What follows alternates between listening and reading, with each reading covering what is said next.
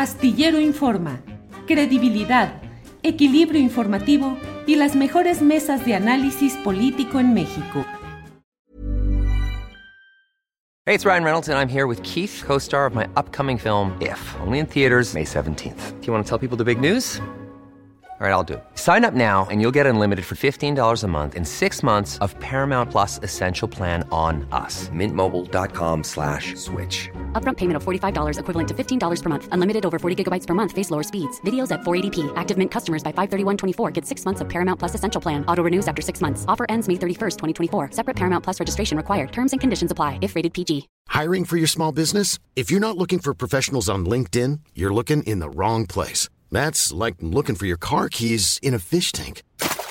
LinkedIn helps you hire professionals you can't find anywhere else, even those who aren't actively searching for a new job but might be open to the perfect role. In a given month, over 70% of LinkedIn users don't even visit other leading job sites. So start looking in the right place. With LinkedIn, you can hire professionals like a professional. Post your free job on linkedin.com slash people today.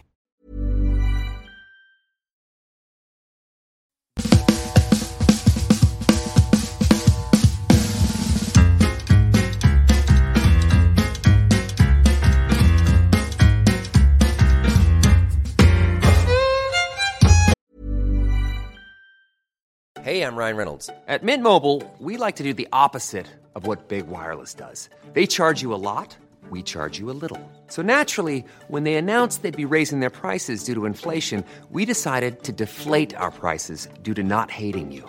That's right. We're cutting the price of Mint Unlimited from $30 a month to just $15 a month. Give it a try at mintmobile.com slash switch. $45 upfront for three months plus taxes and fees. Promo for new customers for limited time. Unlimited more than 40 gigabytes per month. Slows. Full terms at mintmobile.com. Hey, it's Ryan Reynolds, and I'm here with Keith, co star of my upcoming film, If, only in theaters, May 17th. Do you want to tell people the big news? All right, I'll do it. Sign up now and you'll get unlimited for $15 a month in six months of Paramount Plus Essential Plan on us. Mintmobile.com slash switch. Upfront payment of $45 equivalent to $15 per month. Unlimited over 40 gigabytes per month. Face lower speeds. Videos at 480p. Active Mint customers by 531.24 get six months of Paramount Plus Essential Plan. Auto renews after six months. Offer ends May 31st, 2024. Separate Paramount Plus registration required. Terms and conditions apply if rated PG. En Sherwin Williams somos tu compa, tu pana, tu socio, pero sobre todo somos tu aliado, con más de 6.000 representantes para atenderte en tu idioma y beneficios para contratistas que encontrarás en aliadopro.com. En Sherwin Williams somos el aliado del PRO.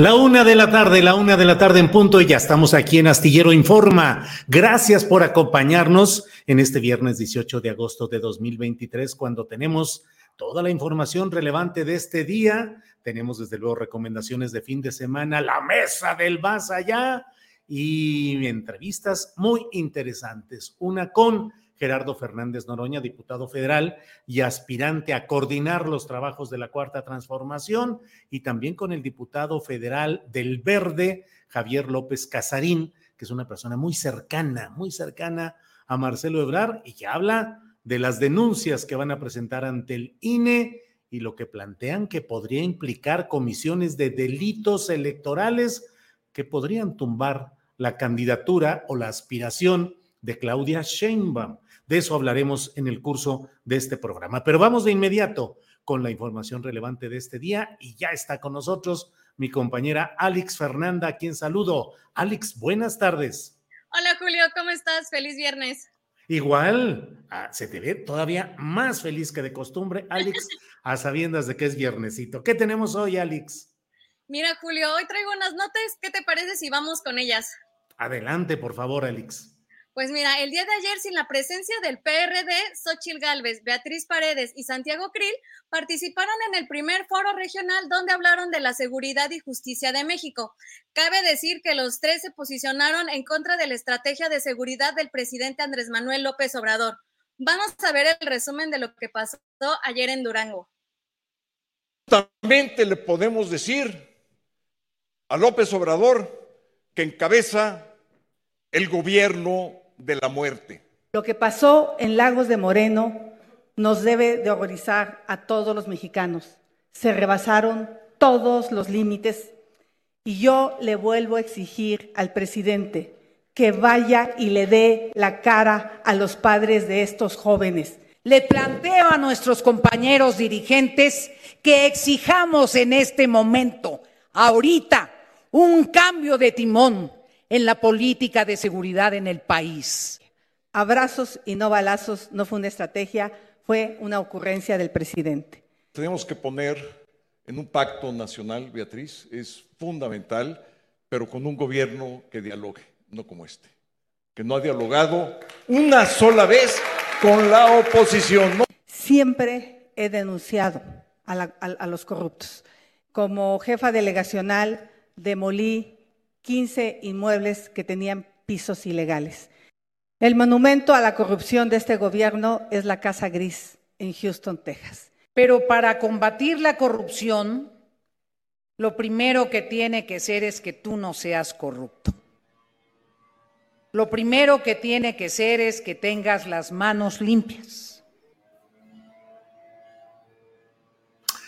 Bien, pues tenemos esa información y otras más que constituyen eh, lo relevante de este día. Le comento que, mire lo que son las cosas, Marcelo Ebrard, eh, que es hoy el centro de la polémica, tiene, entre otros eh, circunstancias de hoy, el hecho de que está yendo al Instituto Nacional Electoral para pagar una multa, una multa de poco dinero realmente, de 10 mil pesos porque presentó de manera inadecuada, fuera de tiempo, este proyecto de seguridad denominado em, Ángel. Y por ello, por hacer propuestas de campaña cuando todavía no es el tiempo, es que han multado por 10 mil pesos al propio eh, Marcelo Ebrard, que está ya en, en el INE, ha dicho que no se va a ir de Morena, pero que se deben revisar las encuestadoras seleccionadas para que se garantice que queden cumplidos los requisitos pactados por los aspirantes. Dice Marcelo Ebrard que no se va a ir de Morena. Ya iremos viendo cómo evoluciona todo esto. Y ya vio usted lo que nos ha presentado mi compañera Alex Fernanda en el uh, aspecto específico de lo que ayer en Durango fue el segundo foro de los aspirantes del Frente Amplio por México. ¿Qué es lo que hicieron? Intervenciones muy breves, muy directas y en ellas hicieron planteamientos. Qué bueno, si me permite usted el comentario personal, pues la verdad es que mm, hablan con una soltura y con una contundencia como si muchos de ellos no fueran justamente pues parte de todo lo que se ha vivido, responsables, corresponsables de lo que hoy se vive, que hoy les espanta y que hoy se enardecen ante aquello que en su momento vivieron, prohijaron, promovieron, toleraron. Santiago Krill, secretario de Gobernación con Vicente Fox, eh, Xochil Gálvez, un personaje con poca presencia ejecutiva realmente, su único cargo administrativo ha sido, o de mando eh, a nivel ejecutivo, ha sido alcaldesa de la Miguel Hidalgo en la Ciudad de México, y desde luego Beatriz Paredes, con 50 años navegando en el mundo de la política priista de cargo en cargo. Bueno, pues estamos, estamos, ya está por aquí Alex Fernández. Las maravillas tecnológicas que nos sacan, nos regresan, todo nos sucede. Alex, ¿qué más tenemos por ahí? Pues mira, también el día de ayer Morena ya realizó el sorteo de las empresas que van a realizar la encuesta para escoger al candidato o a la candidata rumbo a las elecciones presidenciales de, 2024. Las empresas elegidas se van a dar a conocer el 6 de septiembre. Mario Delgado escribió a través de su cuenta de Twitter que este proceso va a ser transparente y que va a dar certidumbre a todos los participantes. Además, recalcó que esta es una decisión que le corresponde solo al pueblo. El equipo de Marcelo Ebrard pues no se mostró muy conforme y anunció que pedirán revisar a las empresas que salieron sorteadas. La senadora Malumiche señaló que no todas están cumpliendo con los requisitos. Por otra parte, diputados anunciados que anunciaron que van a acudir a diferentes instancias para que se investigue el presunto uso de recursos públicos a favor de Claudia Sheinbaum. Ya detallaron que son 82 diputados de Morena, 27 del Partido Verde y 8 del Partido del Trabajo. Todos ellos afines a Ebrard, quienes acudirán a la Comisión de Quejas del INE. Hoy le preguntaron al presidente qué opinaba al respecto y esto fue lo que dijo. Apoyo a quienes están llevando a cabo el proceso y les tengo confianza, tanto a los que aspiran a ser coordinadores como a los dirigentes y a los que forman las comisiones de encuesta y de candidatura. Les tengo plena confianza y yo voy a respetar la decisión que tome la gente. No veo en ningún caso que haya manipulación. Lo que existe, pues, eh, es inquietud, son dudas, nerviosismo, todo que es, que es propio ¿no? de las vísperas de una decisión tan importante que va a tomar la gente no el presidente. Aquí no hay interés personal o de grupo que esté por encima del interés general, del interés del pueblo. No hay cabida para ambiciosos vulgares. Aquí se lucha por ideales. También en conferencia de prensa matutino, matutina el presidente habló sobre el caso de los jóvenes desaparecidos en Lagos de Moreno y reiteró que todos los días se está trabajando para poder encontrarlos. Vamos a escuchar. Trabajando en eso con, en coordinación con el gobierno de Jalisco y ya les dije ayer que cuando se tuviese más información, para no entorpecer lo que se está llevando a cabo, eh, se va a informar. Y como el martes vienen todos los integrantes del Gabinete de Seguridad, ya se van a tener más, más elementos. Estamos trabajando todos los días, todos los días para garantizar la paz, la tranquilidad. Son muy perversos cuando inventan cosas como las de Antier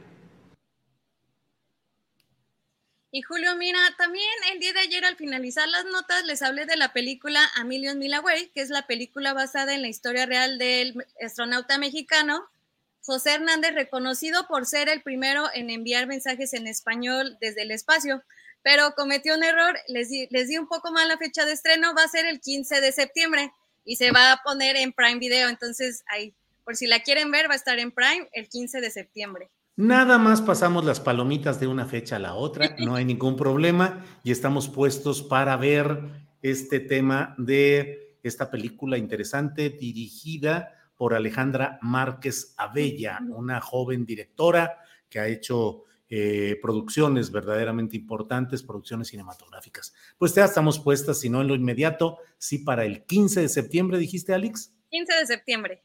Perfecto, adelante. Y Julio, mira, antes de despedirme, los quiero invitar a visitar julioastillero.com. Eh, aquí tenemos por ahí la espacio imagen, donde van a poder encontrar toda la información más relevante del día. Mira, aquí tenemos dos notas de nuestro compañero Isaac Rosales, que siempre ahí se anda, se anda rifando con toda la información. Entonces, los invitamos a visitar julioastillero.com. Y para finalizar este viernes y antes de desearles un bonito fin de semana, quiero retomar eh, lo que el martes, de lo que el martes habló Julio sobre las vistas que ha tenido nuestro canal, solamente para agradecer mucho por todo el apoyo que han tenido, por compartir, por darle like y por suscribirse a este canal, que todo es por y para ustedes. Entonces, pues de parte de la tripulación astillero, de nuestro capitán y de nuestra comandanta, muchas gracias a la familia astillero. Perfecto, Alex, muchas gracias y seguimos adelante. Gracias, Alex. Muchas gracias, bonito fin. Bien, pues vamos a seguir adelante con lo, em, eh, con las entrevistas que tenemos preparadas para este día. Les recuerdo que tenemos luego recomendaciones de fin de semana y la mesa del más allá, pero vamos ya con nuestra siguiente entrevista.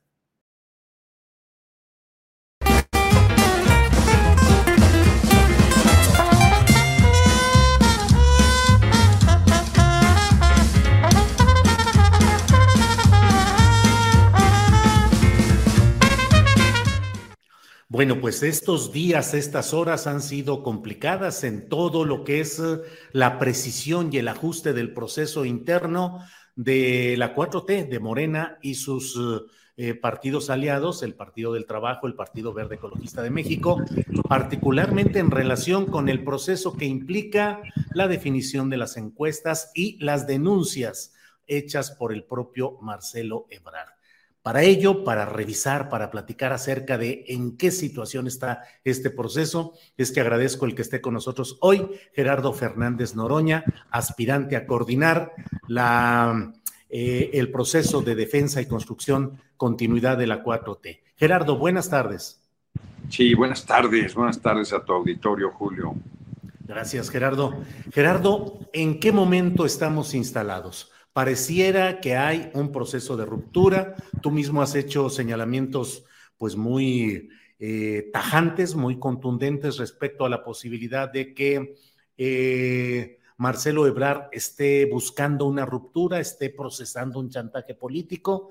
No hubo acuerdo pleno ayer en el tema de las encuestadoras espejo. ¿Está en riesgo el proceso interno de la 4T, Gerardo? Yo creo que está en riesgo la unidad.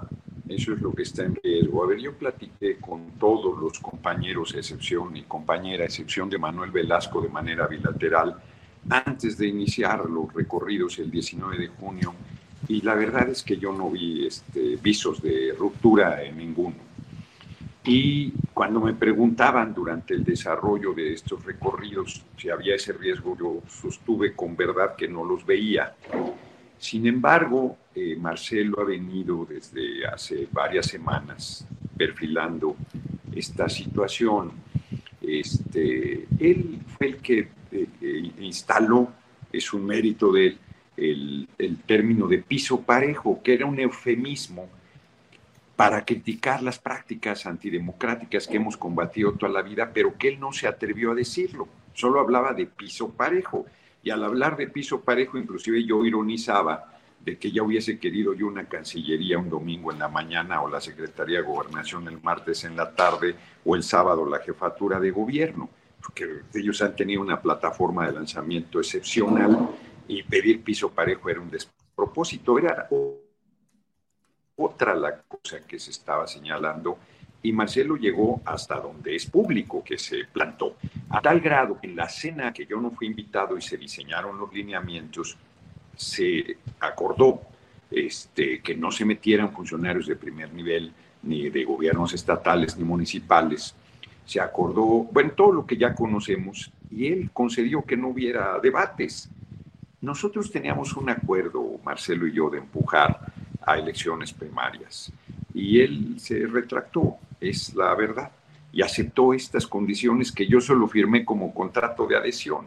Entonces, que hoy, eh, que haga dos cosas que a mí me parecen muy incorrectas. Borrarnos de un plumazo a cuatro aspirantes, decir, ah, estos ni para los chescos sirven, ¿no? Estos no, sáquense, no vale, nomás estamos Claudia y yo. Qué fuerte, van, y el compañero presidente se atrevió a tanto. Arrogancia y prepotencia lamentable.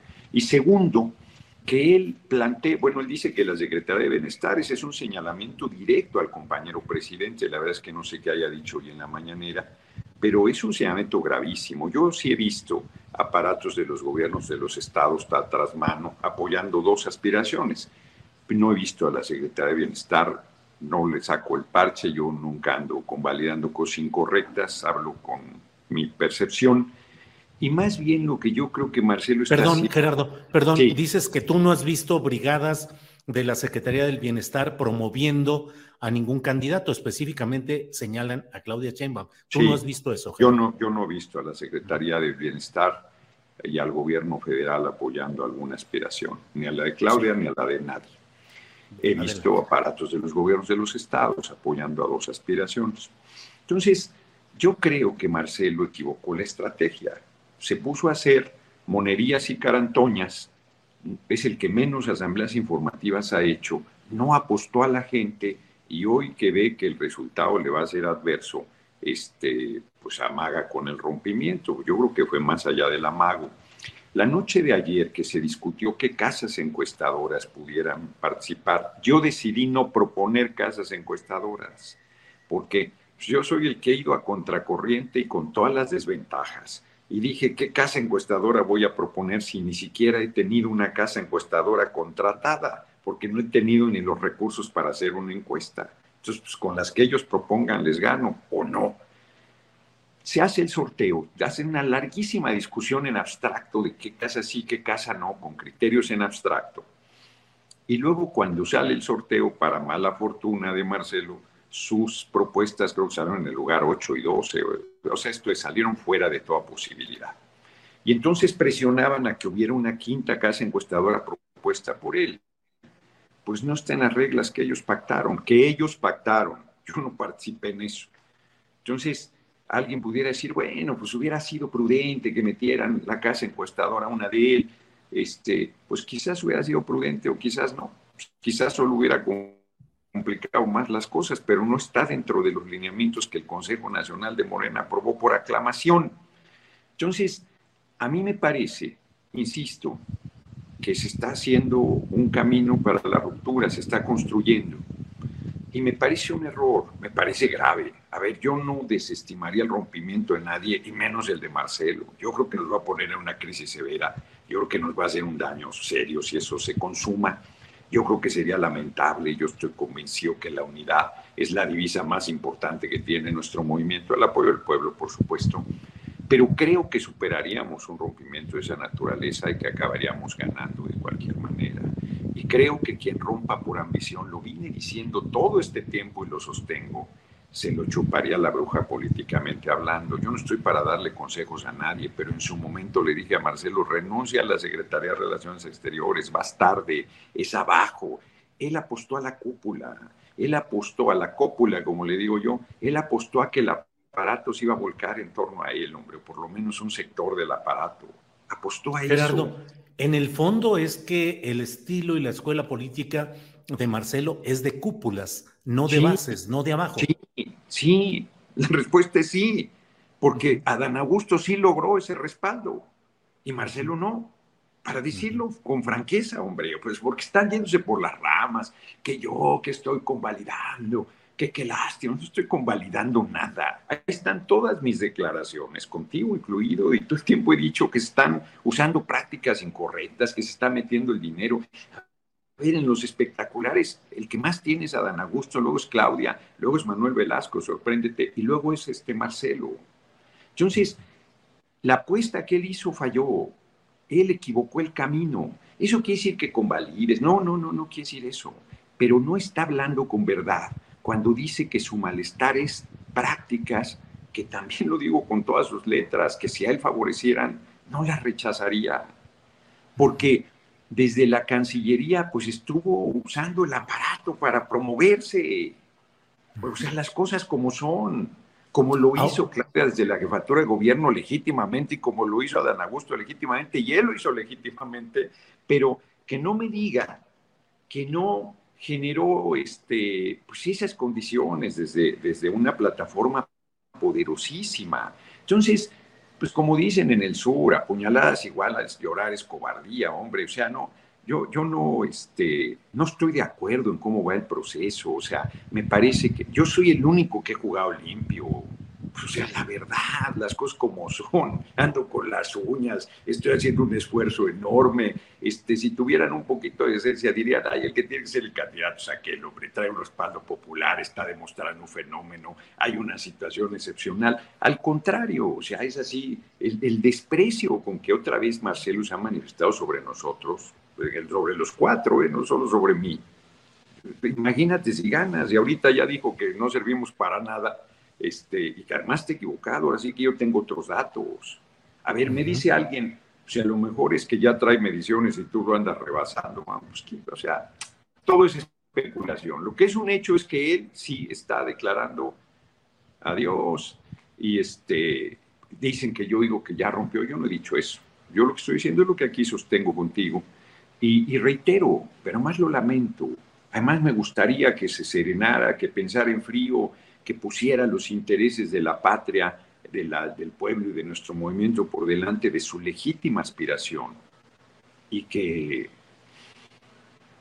contribuyera, y que asumiera, porque él firmó, a ver, él, él fue parte de esos acuerdos, yo no. Gerardo, Claro. Gerardo, em, ¿por qué indicios políticos tienes para plantear la posibilidad de que Marcelo esté buscando ser candidato presidencial por movimiento ciudadano? Es, bueno, pues porque no, tiene, no, tiene a dónde irse. Pues no tiene a dónde irse, o sea, es movimiento desahuciado o nada. Pues independiente es dificilísimo y movimiento desahuciado no tiene candidatura. La derecha ya se determinó por, por la señora Galvez. Este, no dudaría que si Marcelo rompe en algún momento pudieran medirse y decidir quién de los dos está en mejor condición de disputarnos la presidencia. No dudaría. Y tampoco dudaría nada que acabaría siendo Marcelo el candidato de todo el bloque si ese escenario se diera. No sería un escenario fácil para nosotros, le estoy dando ideas a la derecha, pues es obvio, es de sentido común que eso es lo que habría que hacer este, si yo fuese opositor. Entonces, este, pues lo derrotaríamos igual. Yo espero que ese escenario no se dé, pero cuando digo espero es más como una, más, como una expresión de buena fe que como, como que piense que eso va a pasar. Yo, yo veo ayer quien estuvo en representación de Marcelo en la discusión de las encuestas fue muy este, incorrecta, muy este, despectiva. Eh, pues, no, no, es un comportamiento de compañeros. A ver, tú puedes estar indignado, yo no voy a discutir eso, como dijo el compadre presidente ayer, es su derecho. Pues nadie le va a regatear su derecho a criticar el proceso, su criterio a denunciar prácticas, su, su derecho a denunciar prácticas incorrectos, eh, su derecho a defender su visión. Si eso no es lo que yo estoy diciendo que sea incorrecto, ¿eh? eso. ¿A qué te refieres cuando dices que una postura eh, de la representante de Malú. ¿Qué fue lo que hizo o dijo? Pues eso, un comportamiento este, descortés con, con todo mundo. Pongo un ejemplo simple. Yo no pude hacer contacto con mi representante porque dejaron el teléfono afuera. Y ella se salió y tomó el teléfono y regresó y estuvo mandando mensajes tal y cual. Y, en una actitud así, este, pues eso de, de maltrato, despectivo, de arrogancia. A eso me refiero. Ah, pero vamos. Ahora, Gerardo. A lo, que voy, a lo que voy en el fondo es, tú firmaste que eran sorteo y no salen tus casas encuestadoras. Pues ¿por qué exiges que a fuerza metan una casa encuestadora tuya? ¿A poco si yo hubiese puesto dos casas encuestadoras que no puse y si no hubiesen salido una casa, por lo menos una casa que yo propusiera, me habrían dicho, no, sí, Gerardo, hay que darle una casa ahí para que se siente incluido y no, no este, haga ninguna manifestación de malestar. Pues les hubiera valido madre, ¿o no?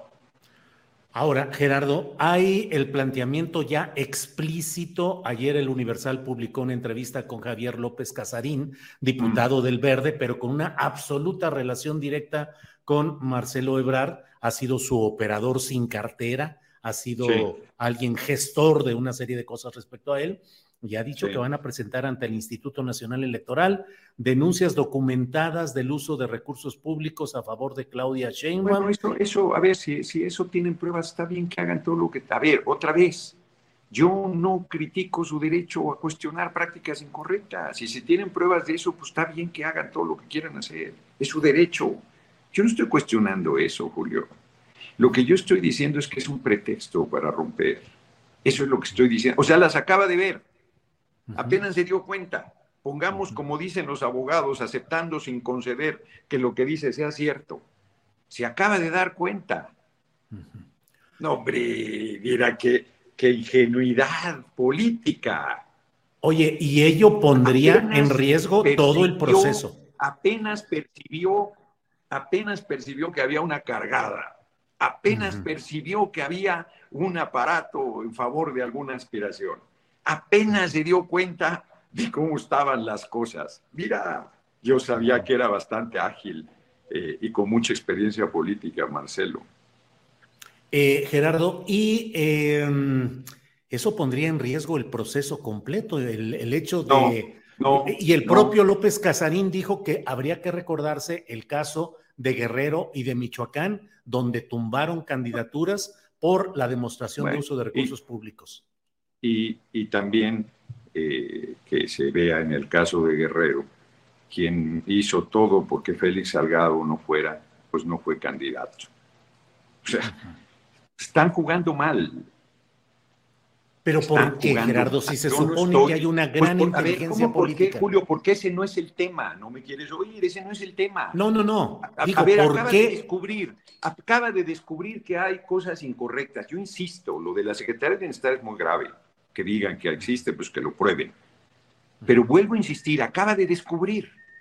Mira, mira tú, mira tú qué cosas. O sea, ya no se ha dado cuenta de que hay gobernadores que están apoyando esas aspiraciones. No se da cuenta de nada, nada, nada, no se ha dado cuenta de nada. No se ha dado cuenta inclusive de que ofrecimientos que para él hubo, pues no se dieron. O sea, no se ha dado cuenta de nada. Este, Gerardo, pero yo a lo que te invito... Está, muy bien. Gerardo, a lo que te invito es a plantear qué hay de fondo en un personaje con tanta experiencia política, inteligente, con mucha información. ¿Qué es lo que está moviéndolo? ya lo dije. Lo, ¿Qué es lo, que, está, moviéndolo es su desesperación. lo que está moviéndolo es su desesperación porque no va a ganar. Porque no va a ganar. Una pasión política. A ver, si va a ganar, impugnaría. A ver, Julio, si va a ganar, impugnaría el proceso. Si va a ganar, impugnaría las casas encuestadoras. Tienen que ser casas encuestadoras tuyas para que ganes. O sea, las casas que propone Monreal van a favorecer a Claudia. Las casas que propone Adán Augusto van a favorecer a Claudia por favor, seamos serios. O sea, no van a, o sea, en teoría no deben favorecer a nadie, en teoría deben hacer un trabajo correcto. Punto. el problema es que no va a ganar. Y al ver que no va a ganar, entonces, pues, a ver, no sé si quiere dinamitar el proceso, yo no creo que logre hacer eso, pero yo creo que construye su salida. Pues, ni siquiera, a cómo van las cosas, ni siquiera se va a presentar a la encuesta. ¿eh? ya el resultado dice, no, no lo voy a validar, no, no, yo me hago un lado. A ver, si, si Marcelo dijera, lo dije ayer a una pregunta expresa de la prensa, si Marcelo dijera, eso yo que está sucediendo yo no lo convalido, yo no estoy de acuerdo, está esto, esto, esto y esto, críticas sólidas, serias a cosas incorrectas en el proceso que hay. Bueno, me hago un lado. Háganle como quieran. Yo no convalido eso. No me voy a la oposición, no rompo. Este es un movimiento muy importante, pero yo eso no lo acepto. Ay, cabrón, qué estatura, qué autoridad moral y política, qué fuerza. Qué cosa más este, extraordinaria. Pero si tú dices, no, este, está mal y me voy a la oposición y ahora desde la oposición los voy a combatir y tal, y les reviento el proceso, son dos cosas totalmente diferentes, me parece porque lo que estamos discutiendo no es, porque el cretinazo de Loret decía que yo estoy diciendo que somos comparsas, no, yo lo he dicho todo el tiempo, ninguno somos comparsas, yo menos que nadie. Pero no me gusta el, la, hipocresía en, en los temas, no me gusta. Yo platiqué con Marcelo hace muchos meses y tenía claro este escenario que está comentando. Y no lo dijo nunca tuvo al compañero presidente enfrente y no lo dijo nunca. Yo hubiese planteado en el Consejo Nacional de Morena por lo menos el tema del debate. Él aceptó que no hubiese debate. Yo no estuve en esa cena, lo vuelvo a insistir. Las reglas las pactaron ellos. Yo ni siquiera participé en eso. Y ahí voy a contracorriente y estoy disputando la coordinación nacional. ¿eh? Yo no estoy haciéndole la tarea a nadie. estoy haciendo la tarea al movimiento. A mí me preocupa la unidad. A mí me preocupa que las cosas salgan bien. A mí me preocupa que fuimos a un proceso que estaba eh, incorrecto y que se enderezó con los lineamientos planteados por el compañero presidente. Otra vez vuelvo a insistir, a ver, Marcelo no, no, se ha visto a sí mismo poniendo espectaculares que dice que son de una editorial Aguilar y la editorial dijo que no era cierto. No se ha visto. O sea, y, y, no estoy diciendo que porque hagas algo incorrecto tienes que validar cosas incorrectas. Lo que estoy diciendo es que eso se llama hipocresía. Gerardo, ¿y cómo ves a la oposición, a Xochitl Galvez particularmente en todo No le este veo escenario? ninguna posibilidad, no le veo ninguna posibilidad. La posibilidad que tienen es que el rompimiento de Marcelo se convirtiera en un fenómeno en torno a ellos. Lo otro no les veo ninguna posibilidad. Eduardo Porque, por Verástegui, supuesto que un rompimiento de Marcelo para nosotros es un hecho muy delicado. Ya lo dije, yo no estoy subestimando, le tengo reconocimiento, es un gran político, una extraordinaria trayectoria, hizo cosas espléndidas en la Cancillería y todo eso él creyó que le daba y no le ha dado, porque le ha faltado un pequeño detalle, acercarse al pueblo, acercarse a la gente. Prácticamente todos los aspirantes han subestimado a la gente, están acá arriba. Pues ni parecen compañeros, compañeras del movimiento, se tenía que decir y se dijo. Pues es Gerardo. con la gente. Gerardo, ¿ves una reproducción quitando lo que haya que quitar de escenarios como el de Manuel Camacho Solís respecto a eh, Luis Donaldo Colosio Murrieta? No, no, porque además pues, hay un asesinato y todo, entonces es una mala comparación, lo digo, lo digo con franqueza. No, veo, veo que por lo menos lo comentamos en algún momento, por lo menos dos aspirantes están muy desesperados porque creen que ellos deben ser o la patria este, no se salva. Y entonces bajo esa visión pues es muy difícil, ¿no? porque para ellos la única posibilidad es que sean candidatos. Pues están perdidos, es una arrogancia bárbara. Pues tienen que ganar, tienen que ganar. O sea, Gerardo, Gerardo, el- la manera como se está construyendo esa posibilidad de una candidatura o coordinación del lado específicamente, hablo de Claudia Sheinbaum y de Adán Augusto Mm. López Hernández, con una acumulación de factores, de grupos, Es de incorrecto. personajes de poder, ¿qué tanto eso nos puede adelantar que ese ejercicio presidencial estará condicionado por todos estos poderes que hoy parecieran estar invirtiendo dinero y recursos para luego cobrarlos, Gerardo. Pues sí, pues sí, yo lo he dicho, lo, lo dije en el caso de los espectaculares, tienen que decir cuánto dinero y de dónde para saber si hipotecaron al movimiento. Pues claro, esa es una preocupación válida también. Y además nuestro proceso debería ser ejemplar, porque nosotros lo que estamos haciendo es lo que proponemos para el país. Y no estamos proponiendo volver a las prácticas incorrectas del pasado, pues las combatimos todo el tiempo. Entonces, ahora es un proceso inédito, otra vez, lo, lo, nuevo no acaba de nacer, lo viejo no acaba de morir, todavía vamos arrastrando muchos eh, vicios y parte de la cultura política priista en el sentido más peyorativo de la palabra. Este, tenemos un abanico de todos los eh, sectores de la, de, del, del, sistema de partidos eh, representados en nuestro movimiento. Entonces, pues también eh, es así. El único que puede romper con eso es el pueblo el único que puede empujar un proceso de democratización muy firme es el pueblo, escogiendo a alguien que no represente eso. Y el que no represente eso soy yo. Fíjate, y no, y no estoy diciendo que si yo no gano la patria no se salva. Pues ahí vamos a ir a trompicones y con las dificultades y con los compromisos que se han hecho y con los vicios que se hayan fortalecido. Yo confío en la gente, yo confío que vamos a acabar eh, creando una nación democrática y de prácticas este, correctas este, al servicio del pueblo, yo confío en ello. Estamos en esa batalla. Cualquier proceso revolucionario se enfrenta a estas contradicciones, a estas dificultades, a estos eh, eh, avances y retrocesos. No habría que desesperarse. Por eso es que lamento mucho el extravío de mi compañero Marcelo Ebrard. O sea, de verdad lo lamento mucho, porque sí es un hombre, como bien lo dices, muy inteligente, con una extraordinaria capacidad política, pero dicen por ahí que en política solo cometes un error y los demás, y los demás son, son consecuencias. Y, Así es. Eh, bien, Gerardo, pues te agradezco mucho. Ese, es el estado. Perdón, ese es el estado, esa es la situación, lo de cometer un error y lo demás son consecuencias. Se pasmó un poquito, Gerardo. Sí, sí.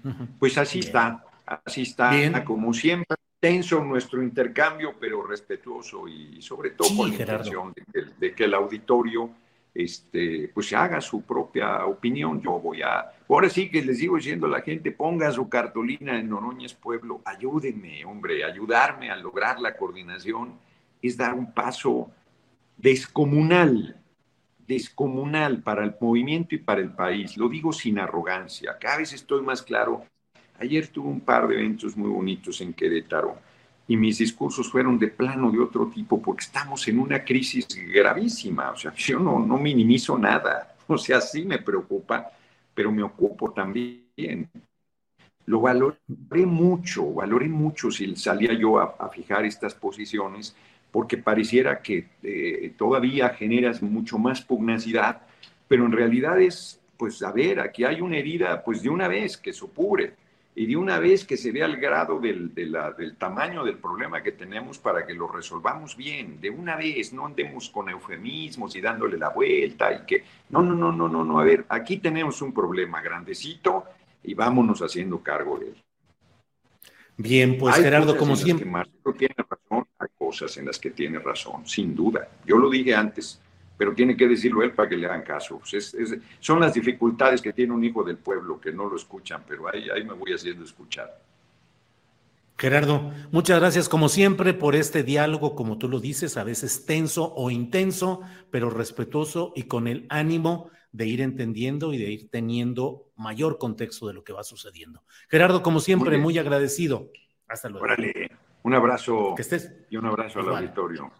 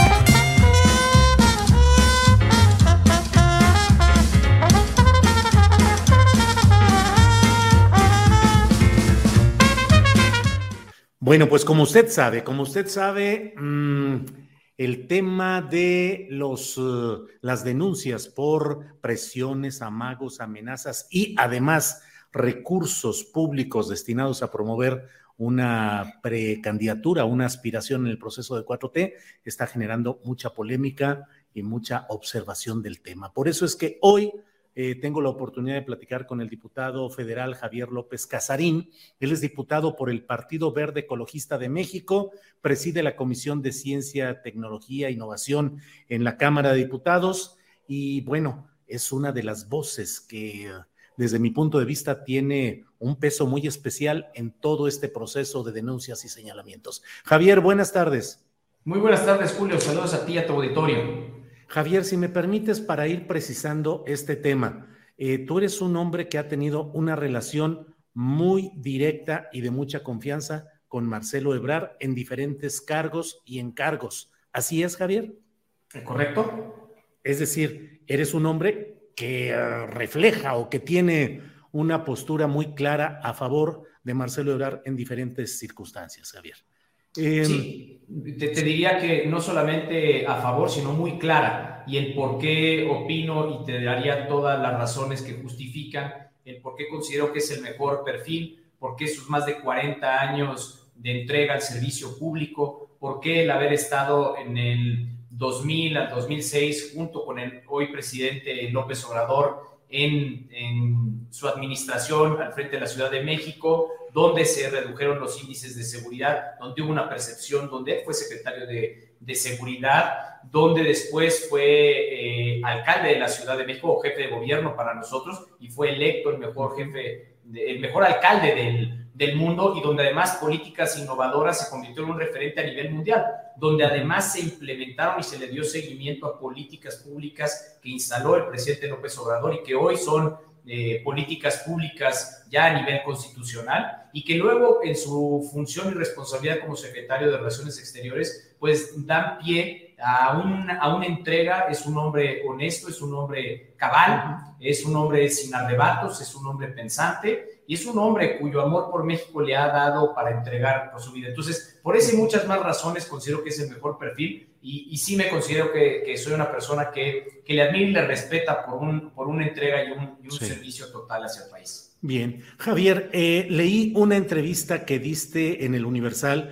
a Enrique Gómez y entre otras cosas dices ahí que han documentado a lo largo de meses amenazas por parte de gobernadores o de los estatales, supongo que de las directivas de los diferentes partidos en los estados, y en la que dices que en pocos días o en los próximos días se van a presentar esas denuncias ante el Instituto Nacional Electoral. Te pregunto dos cosas, Javier. Eh, ¿Cuál va a ser exactamente la acusación que se va a presentar? ¿De qué se acusa? ¿A quiénes? Uno. Y dos, ¿cuáles serían las consecuencias? Y específicamente si buscan que se anule la aspiración de Claudia Sheinbaum. Javier.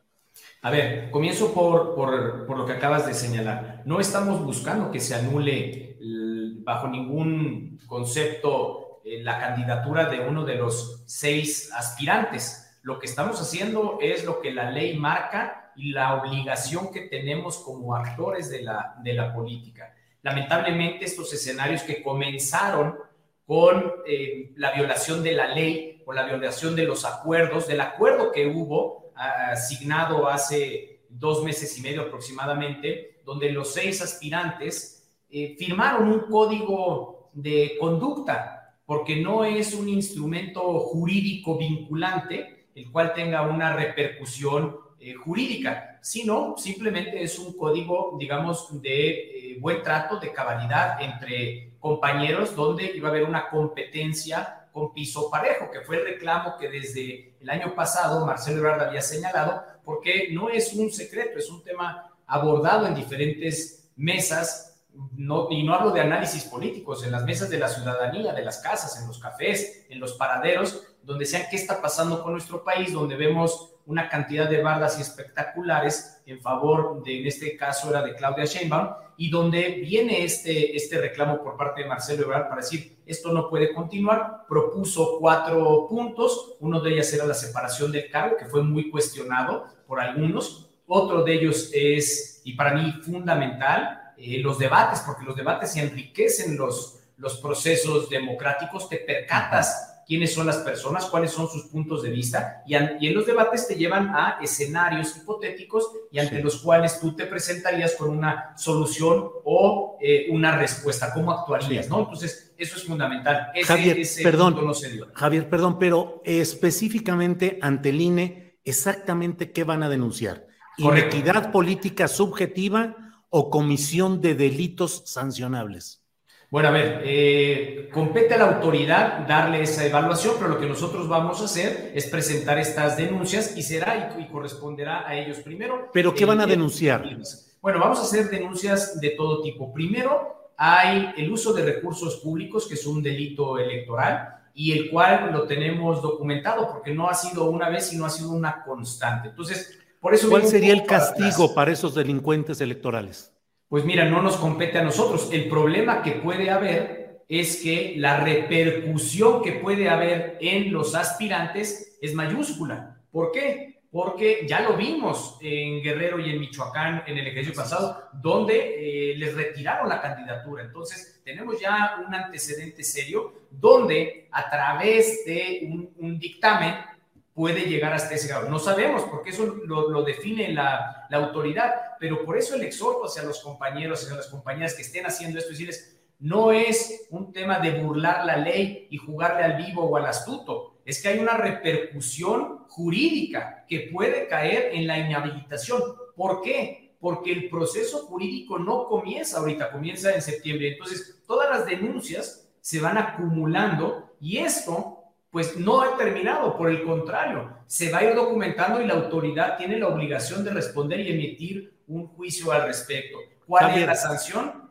Eso, eso lo desconocemos. Javier, si me permites, para no ser impreciso en, lo que está, en lo que estoy entendiendo, el proceso que ustedes están iniciando es algo que puede desembocar en la cancelación, la inhabilitación de la aspiración de Claudia Sheinbaum.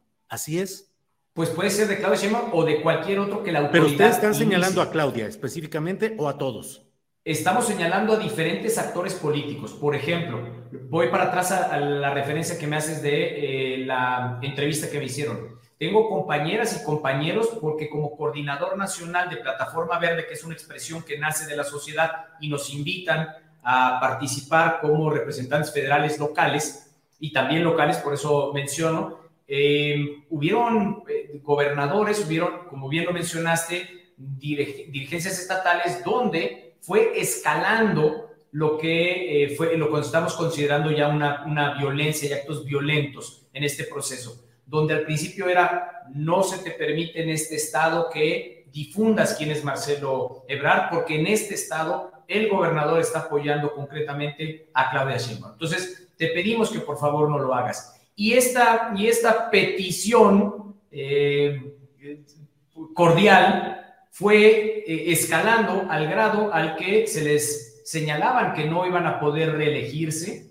aquellos que tienen esa aspiración, es decir, atacando y truncando su carrera política. Posteriormente fue subiendo a decir que en estos casos podría tener una repercusión en sus distritos para los beneficiarios de programas sociales fueran estatales o federales. Entonces, la amenaza ha ido escalando y estas denuncias, pues ya no las podemos contener. ¿Por qué? Pues porque el, temor de, los, de las compañías y de los compañeros va, va creciendo y no hay alguien que ponga un alto.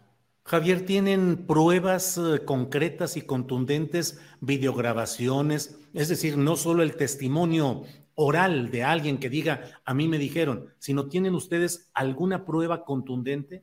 ¿Sí? Se tienen testimoniales, se tienen videos, se tienen audios. Lo que estamos haciendo ahora es justamente darle forma y conocer quiénes van a proceder a presentar estas denuncias. ¿Por qué? Pues porque es una decisión complicada el denunciar, señalar a alguien que esté en funciones y tú sabes cómo funciona nuestro país y cómo los gobernadores tienen una gran relevancia en sus estados. Entonces, ese proceso estamos analizándolo de quiénes van a ser los que van a, salir a, a, denunciar. Lo que sí hemos venido también denunciando y que viene documentado es el uso de las brigadas, que son recursos públicos que provienen de la Secretaría del Bienestar o de algunas otras dependencias estatales. Tenemos fotografías, tenemos videos donde los brigadistas, al hacer su trabajo, es decir, al ir visitando a los domicilios, a aquellos beneficiarios, con diferentes puntos. Uno es, eh, pues, verificación de vida, la otra es actualización de datos, en fin, el proceso que constantemente se tiene que hacer, pues aprovechaban para dar folletería en favor de Claudia Sheinbaum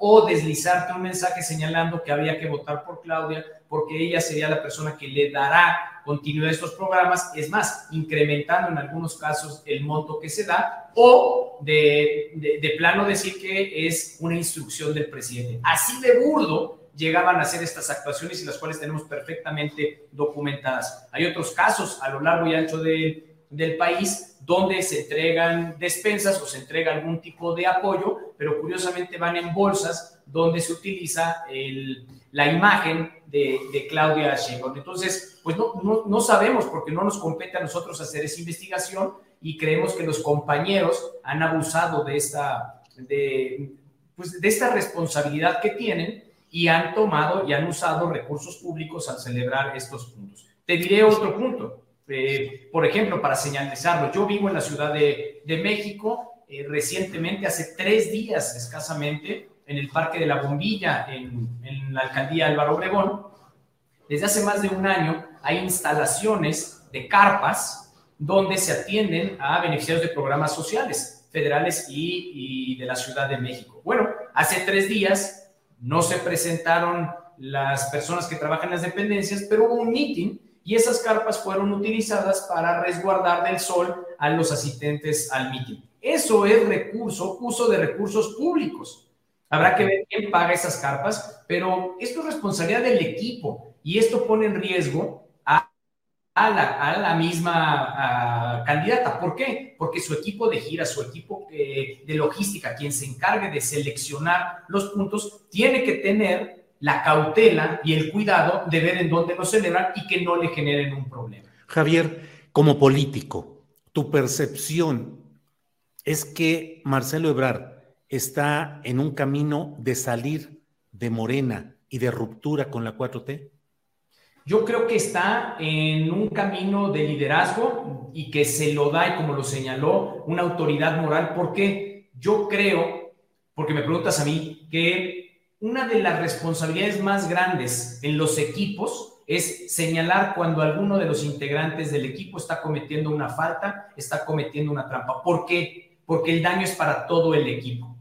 Esta es una lección que tenemos que enseñar en nuestras escuelas y, te daré un ejemplo muy básico, pero, pero lo, lo, presenta muy bien. En nuestras escuelas, si tú señalas que un compañero está haciendo trampa, te tildan de chismoso, te tildan de soplón. En otros lugares, cuando tú señalas, es porque está haciéndole un daño al colectivo, a la comunidad. ¿Por qué? Porque permitimos y toleramos que haya trampa. Y eso no lo podemos hacer en aras de fortalecer un proceso en el cual va tanto de por medio. Va de por medio un movimiento que ganó en el 2018, arropado por más de 30 millones de mexicanas y mexicanos que dicen, se acabó la corrupción, pero también se acabó la trampa y se acabó la manera en la cual se está utilizando la democracia.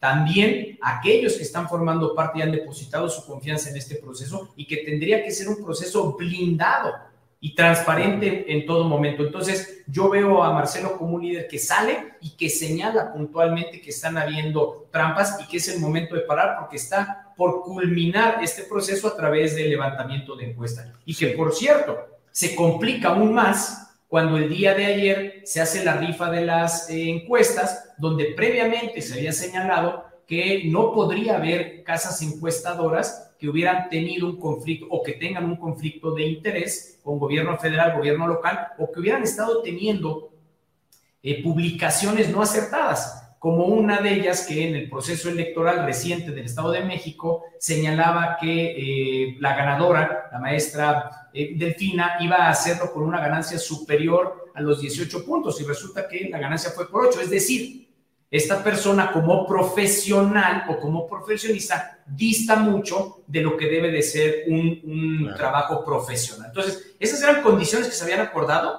y que no se han cumplido. ¿Y qué es lo serio de aquí? que los cuatro aspirantes de Morena, tres no firmaron o están inconformes. El representante del senador Ricardo Monreal, el representante de Adán Augusto López Hernández y, por supuesto, la representante de Marcelo Ebrard. Entonces, esto es una alerta roja. ¿Por qué? Pues porque tres de los internos de Morena no están de acuerdo con las encuestas que van a participar en el levantamiento de esta encuesta. Entonces, eso es lo que tenemos que evitar. Bien, Javier, eh, la especulación en este momento es que Marcelo Ebrard podría tener como camino electoral alterno a Movimiento Ciudadano. Y yo sé que el Partido Verde está en una alianza plena con eh, Morena y con el PT, pero ¿no podría ser también candidato por el propio Partido Verde, Javier?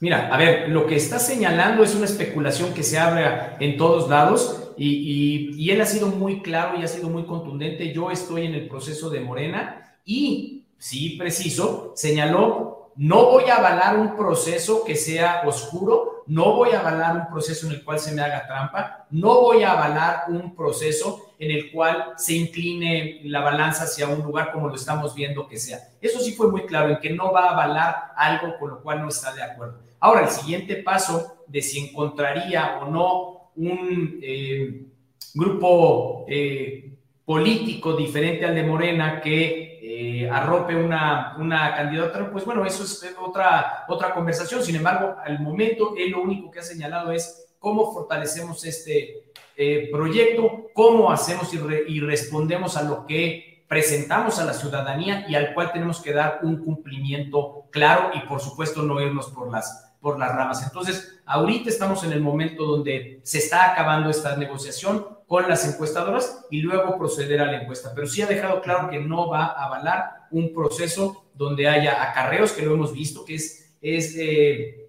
indignante. Yo te quiero decir que la palabra eh, correcta es que indigna ver el, el, manejo de la ciudadanía, el manejo de los recursos públicos, donde hay acarreos, donde hay una publicidad que se desborda, donde hay eh, el uso de recursos públicos, desde la infraestructura hasta pues, el fondeo de, de ciertas actividades. Entonces, eh, creo que eso es lo que hay que señalar y poner atención y que estamos en el momento para rectificar y que se haga un ejercicio correcto. ¿Por qué? Porque una de las casas encuestadoras de las cuales sale señala, por ejemplo, para mencionarla, que Claudia Sheinbaum tiene 20 puntos arriba de Marcelo, hablando concretamente.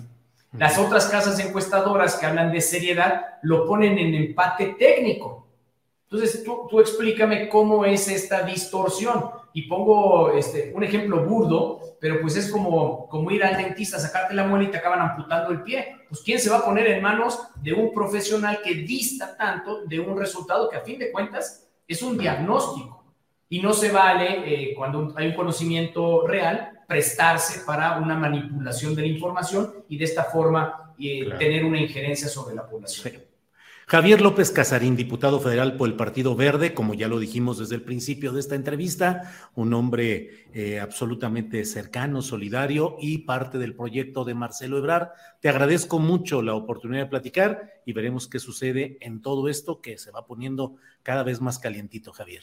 Por supuesto que sí. Gracias, Julio. Gracias a ti y a tu auditorio. Recordar, esto, la repercusión que tiene es para nuestro sistema democrático. De ahí la gran responsabilidad que se tiene el haber abierto un proceso así, el haber involucrado a la ciudadanía y el haber hecho que va a ser transparente, que va a ser a prueba de, de corrupción. Entonces el impacto puede ser mayúsculo.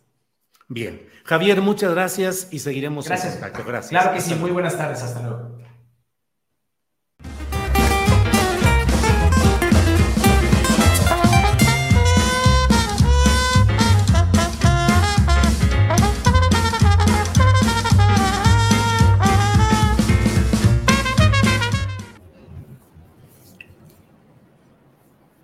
Bien, ya estamos aquí de regreso. Es la una de la tarde con 59 minutos.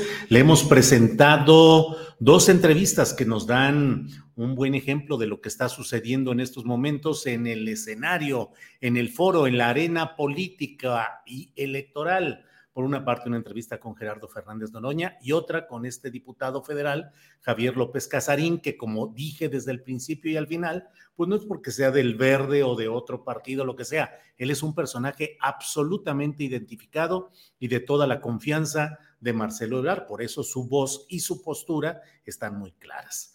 Eh, bueno, eh, por eso la voz y la postura de él son interesantes e importantes porque no son las de cualquier otro diputado o cualquier otro personaje, sino que tiene esta carga política de la cual le he hablado. Bueno, vamos uh, de inmediato con nuestra, ¿qué cree? Ya llega la mesa del más allá. Adelante.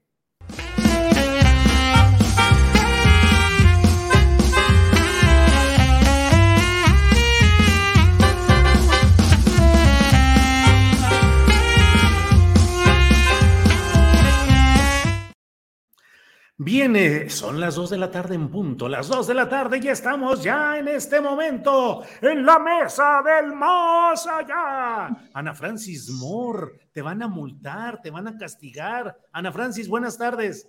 Les estaba enseñando mis aretes, Julio, ¿ya los viste? Ah, son aretes. Sí, son aretes, ah, me los regalaron ah, ayer. Ah, mira, nada más. Yo dije, no, pues la van a castigar o al partido. Ya ves que ahora los amlitos están súper No, ya sé, pero el arete me pareció ya un gadget súper pro. Ana Francis, Horacio Franco está a las 5 de la mañana desde Corea. Horacio, buenas tardes, buenos días, buenas madrugadas, Horacio. A mí, buenos días. Es la hora que me levanto siempre, así que no me quejo mucho, nomás que con el jet lag estoy todavía como araña fumigada, pero estoy en, en, en, en, Corea del Sur, en Seúl, y estoy muy contento de estar aquí, de verdad. Me estuve, me estuve echando la horita anterior de, de, de, la entrevista con Gerardo y bueno, pues muy interesante. Híjole, está todo muy O sea, dijiste a las 4 de la mañana voy a escuchar a Julio. Y pues sí tenía, tenía yo que ser solidario. Soy muy entusiasta y muy solidario, muy solidario, no sí. sí ni modo, toda- toda- es- son mis horas habituales, así que ni se preocupe. Yo, acuérdense que soy un, un viejito ya, muy, muy viejito, que se levanta siempre a las cuatro, cuatro y media, hacer su, su cafecito y sus chopitas. Así que me, me, me eché en la primera hora de sillero con todo el gusto. Órale, Horacio, muchas gracias. Qué honor y qué gusto que nos vieras a esa hora. Fernando Rivera Calderón, ¿qué nos dice usted? Buenas. Qué milagro, Fernando, qué milagro, ¿eh? A ver, a ver, a ver. Ay, mira, diputada, pero si a Chumarichú. Me da mucho gusto este, estar sembrando buena vibra aquí con estos seres de luz hermosos que veo cada viernes. Ya los extrañaba, amigos.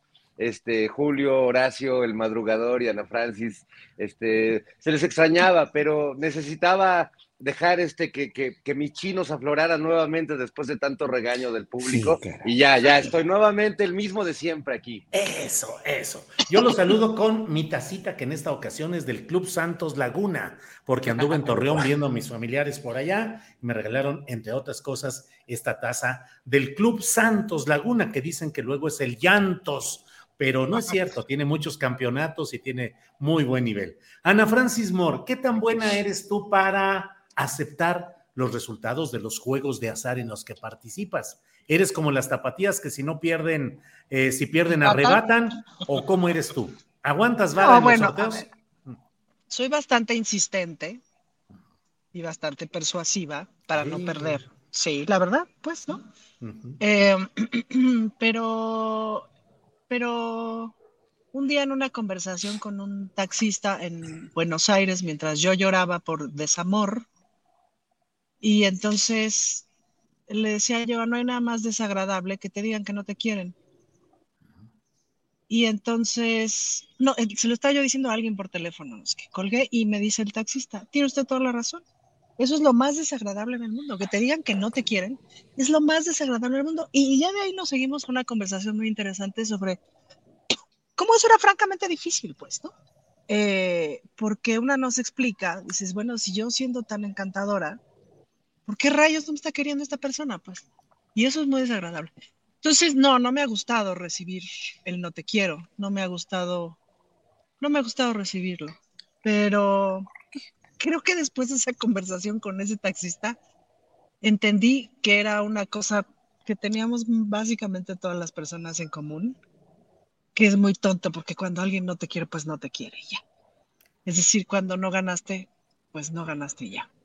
Mm, filosofía política profunda en realidad, Ana Francis. Horacio Franco, ¿qué tan aferrado eres o qué tan eh, aceptas cuando pierdes en un juego de azar o en un juego de amor o en un juego de aspiraciones o esperanzas y que te dicen, no, no es usted? Y tú dices, no, voy a pelear o aceptas los resultados, Horacio. No, todo depende de cómo esté la jugada. Todo depende de cómo haya sido la jugada. Pero si me están haciendo trampa, si descubro que me están haciendo trampa, simplemente yo digo que el que hace trampa y el que saca provecho indebido en un juego de azar es finalmente una gente que no me merece respeto, no me merece confianza y no le, no le, no le voy a hacer más pancho ni más cosas, pero pues ahora sí que el que, en primer lugar, el que se enoja pierde, el que pierde se puede enojar y el que se trampa verdaderamente queda fuera, moralmente hablando, ¿no? Entonces, con ello me voy más tranquilo porque finalmente, pues sí, eh, perderé o en un momento dado me podré enojar, pero pues ya perdí y ya eh, eh, hay, que, hay que ver si vale la pena porque estás jugando, ¿no? Porque si es una gran suma de dinero, porque es un gran, un gran, un gran premio, pues obviamente pues hay que pelearlo o hay que, si, si, si ves que está muy chueco y muy ilegal lo que hicieron en ese juego de azar, pues lo vas a, lo vas a tratar de aclarar y si no, pues te callas, pero pues ahora sí que depende de cada quien. Yo, yo, yo, yo soy muy, yo soy, ¿saben que soy enemigo de los pleitos? Por este, a mí me, me, me han transado, hace, hace como 20 años me transaron me vendieron un, un bien, un, un, un, juicio de un bien inmueble diciéndome que yo iba a ganar ese bien inmueble si compraba los activos, el juicio que estaba ahí, me, me, me burlaron, la operadora de activos que me lo trató de vender, me, me, me, perdí todo mi dinero, pero ¿saben qué? Cuando, cuando uno en un momento dado, con una ilegalidad como la que me hicieron ellos, ¿eh? Cuando, un, cuando ya no lo peleé, cuando ya no quise ir en contra de nadie y, y me, como que me asumí ahora sí que el perdedor de ese, de ese, pues de esa trampa que me tendieron, de ese juego sucio, simplemente lo único que me quedó después fue una gran tranquilidad. Porque a veces el pelear y pelear y pelear y pelear por algo que incluso sabes que es justo, pero sabes que las tienes perdidas por muchas cosas, ¿no? Por, por, por un mismo sistema corrupto, por un mismo, eh, pues sí, vas a, vas, a, vas a gastar más dinero, vas a gastar más energía, vas a gastar más todo y no lo vas a ganar. Entonces sí es muy difícil esa, esa pregunta, Julio, porque depende del caso también, depende del sapo de la pedrada, claro. Gracias, Horacio. Eh, Fernando Rivera Calderón, ¿eres un buen perdedor? Seré Pues un perdedor. ¿Qué me queda, Julio? No nos, no nos queda de otra. Eh, y más cuando uno eh, distingue, porque en el amor, pues es pura pérdida, ¿no? O sea, desde que entra uno ya sabe. Ah, no, no, no, Fernando, ¿sabes qué? No vas a venir aquí con tus amarguras.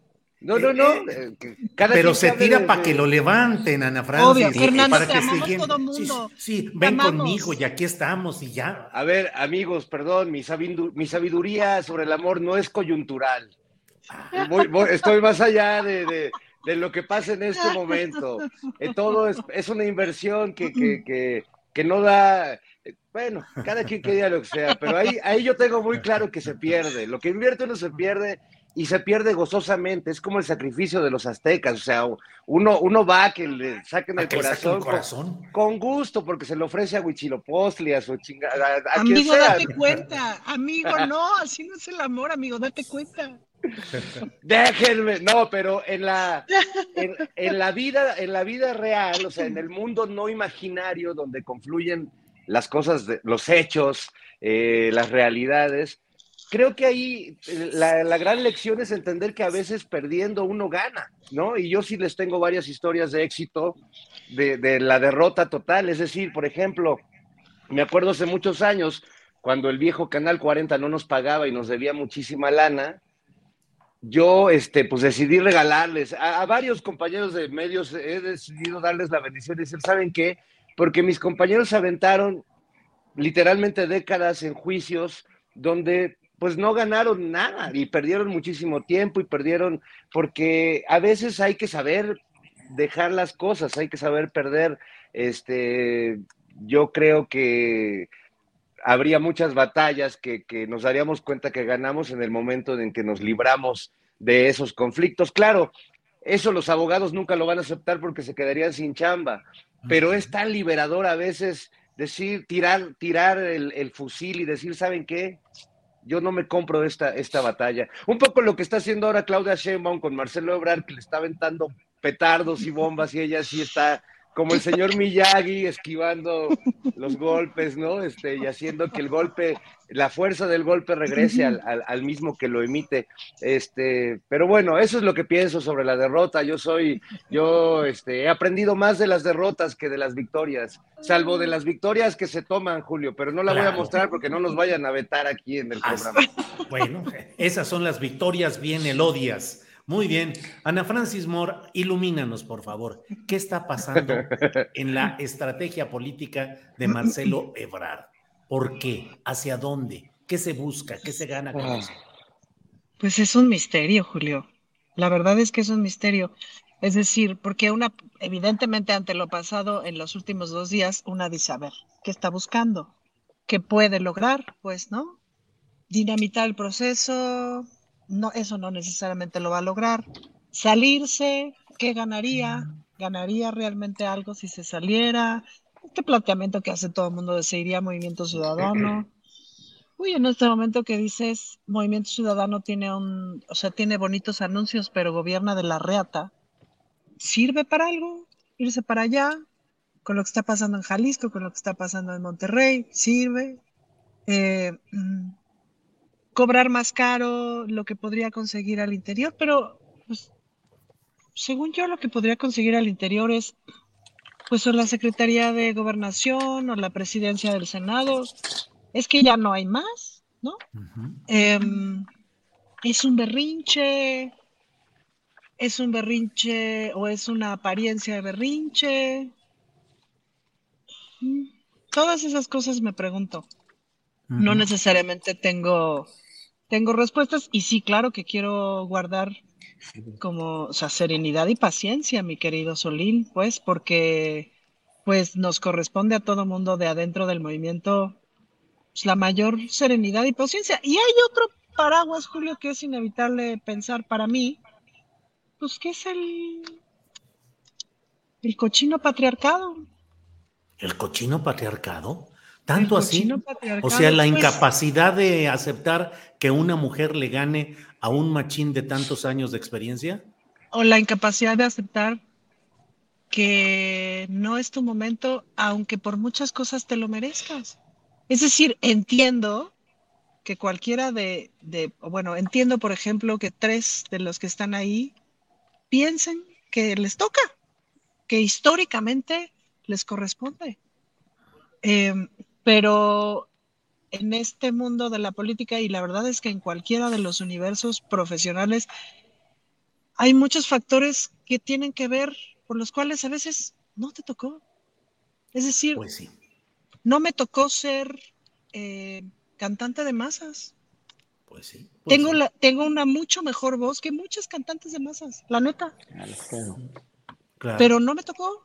Y no, o sea, no es que no le haya echado ganas. Las Reinachulas no nos tocó ser artistas de masas. Es decir, Bien. no nos tocó porque nos decidimos dedicar a unas cosas, porque eso que hacemos no era de masas cuando lo hacíamos, ¿no? Porque no te toca. ¿Qué haces con eso? ¿Le echas la culpa a alguien o dices, such is life?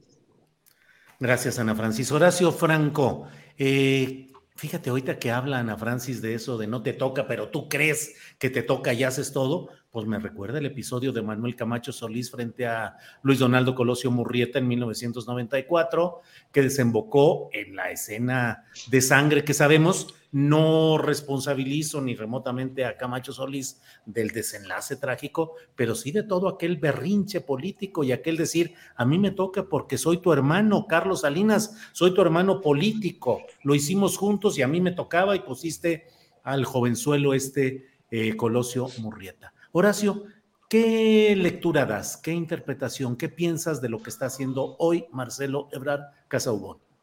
está tomando, que está tomando muchos riesgos, que está, que está arriesgando mucho su, todo su, la respetabilidad y el capital político que tiene todavía, ¿no? Eh, en un momento dado se pueden ver muy eh, vulnerados por esta situación, porque finalmente Marcelo hizo muy buen trabajo, tal como te lo acaban de decir en la entrevista anterior, hizo muy buen trabajo como alcalde de la Ciudad de México hizo un muy buen trabajo como secretario de Relaciones Exteriores. Tiene un historial político. Es un político, es un político con muchísimo colmillo, con muchísima credibilidad. Y, y- y no es que lo que esté haciendo ahorita esté restándole credibilidad. Yo creo que está poniendo en juego muchas cosas y poner en juego muchas cosas como la unión que debe haber o como la, la, la, mm, sí, la, o sea, sí, sí, el- el- el- no, no dejar de manifestar desacuerdos, no dejar de manifestar que algo no te gusta, pero ya llevarlo a, a, a, es- a una arena, a un ring de box, donde vas a empezar a querer plantear per se una decisión de tu partido o simplemente hacer lo que está haciendo, pues a mí se me hace muy arriesgado, muy peligroso, porque si se basa en las encuestas reales, no en las manipuladas, que son, de veras que sí hay, yo, sé que hay gente que manipula mucho las encuestas, pero, pero te vas a las encuestas más o menos reales, más o menos imparciales, y ves cómo están tus diferencias de porcentajes, pues hay que ver qué vas a hacer para aumentar esa preferencia, pero no, no este, tratando de bajar a los demás, sino tratar de subirte a ti mismo.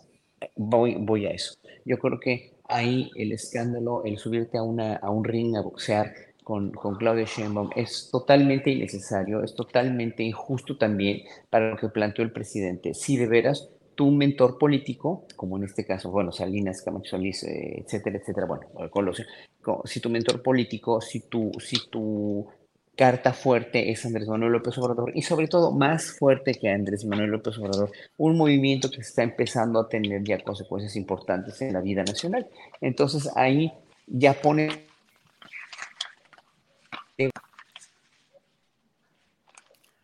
Bueno, pues. Eh, Horacio, no. Horacio, sí, no seas así, Horacio, te, te, queremos siempre, sí, no, no, no huyas. Yo creo que se quedó hola, dormido hola. así. Hola, hola, no, no, no me quedé. No, no, no. Entonces decía yo que pones el ego, perdón, ¿eh? O- oye, tú hace ratito dijiste, Ana Francis Moore, Sochi's Life, yo pensé Sochi's Galvez. Sí, sí, yo también. yo también. Sochi's Lo Galvez. dije y lo pensé. Pero dije, Xochitl Gálvez. ya me, me tardé en acomodarlo. Ya. Pero bueno, entonces decía esto, que cuando el ego, el ego se antepone a todas estas cuestiones, a todas las cuestiones de ti mismo como político, cuando el ego se antepone a las cuestiones del mismo Andrés Manuel, del mismo presidente, del mismo partido, del mismo movimiento, de la misma nación, pues es ahí donde creo que tienes un poco el peligro de bajar aún más en vez de subir. Bien, Horacio, gracias. Eh, Fernando Rivera Calderón, ¿cómo ves eh, este lance político de Marcelo Ebrard? ¿Crees que pueda dañar la viabilidad electoral de la 4T en 2024? Fernando. Sí, sin duda. Este, perdón, se me cayó el muñequito porque Sí. traía, eh, estaba pensando qué, qué sería Marcelo eh, en este momento y me tengo un muñequito que desde hace unas semanas le estoy viendo cara como de Marcelo, que es este mi Humpty Dumpty, miren. Tiene como la cejita alzada, se ve como medio acá, así, ¿no? Como que nos está mirando así de, de- de arriba para abajo. Y, y pienso en Humpty Dumpty, que es un personaje clásico, pues de la tradición ahí de- del Reino Unido, y que pues se cae del muro, por, es un fanfarrón, está ahí como fanfarroneando y tirando mala onda, y de repente se cae y se rompe. Y pienso que es un poco eh, el riesgo que está tomando Marcelo Ebrard, que es como el síndrome de Anakin Skywalker, de estar ante una disyuntiva increíble porque lo está tentando el diablo, y si no el diablo, su emisario Dante, que hasta en la literatura todo corresponde, eh, pues a que, a que cometa el pecado que más le gusta al diablo, que es la soberbia, ¿no? Es decir, que no entienda la coyuntura política que estamos viviendo y que en pos de esta meritocracia machista, como bien dice Ana Francis, él siente que ya le toca, porque, pues, porque es él y porque puede ceder ante otro de los suyos, pero ¿cómo va a ceder o cómo va a ser leal ante una de ellas, no? Entonces sí me parece que hay, hay algo de machismo sin duda en, la actitud de Marcelo y de su equipo, porque además eh, en medio de estos ataques a Claudia eh, tremendos que vienen de dentro y de fuera, pues lo acabas de decir, Julio, o sea, Marcelo, pues es de algún modo un hijo político de Camacho Solís, de Manuel Camacho Solís, y lamentable o afortunadamente está corriendo la misma suerte que su padre político, es decir, aspirar a la presidencia de una manera tan incisiva y de pronto tan intrusiva o, eh, no sé cómo decirlo, hasta molesta, ¿no? Como cuando, cuando un niño pide demasiado un juguete que el papá ya nada más para fregarlo le dice, ¿sabes qué? No te lo voy a comprar. Es, este, es un poco eso. Y nadie anda diciendo hoy en día que Marcelo es un títere de Camacho Solís o de Salinas de Gortari o de cualquiera de sus múltiples jefes que ha tenido en la historia, ni que es una creación de ellos, o que es, es decir, puedo decir que es un hijo político, porque claro, fue su padrino en el sentido estrictamente de la política mexicana, de lo que era un padrino político, pero nadie le niega a... Salud, Horacio. Nadie le niega a... Horacio, cuando vayas a mentar madre, cierra tu micro. No, no, no, no dije nada, yo no dije nada. Así me dice mi hijo.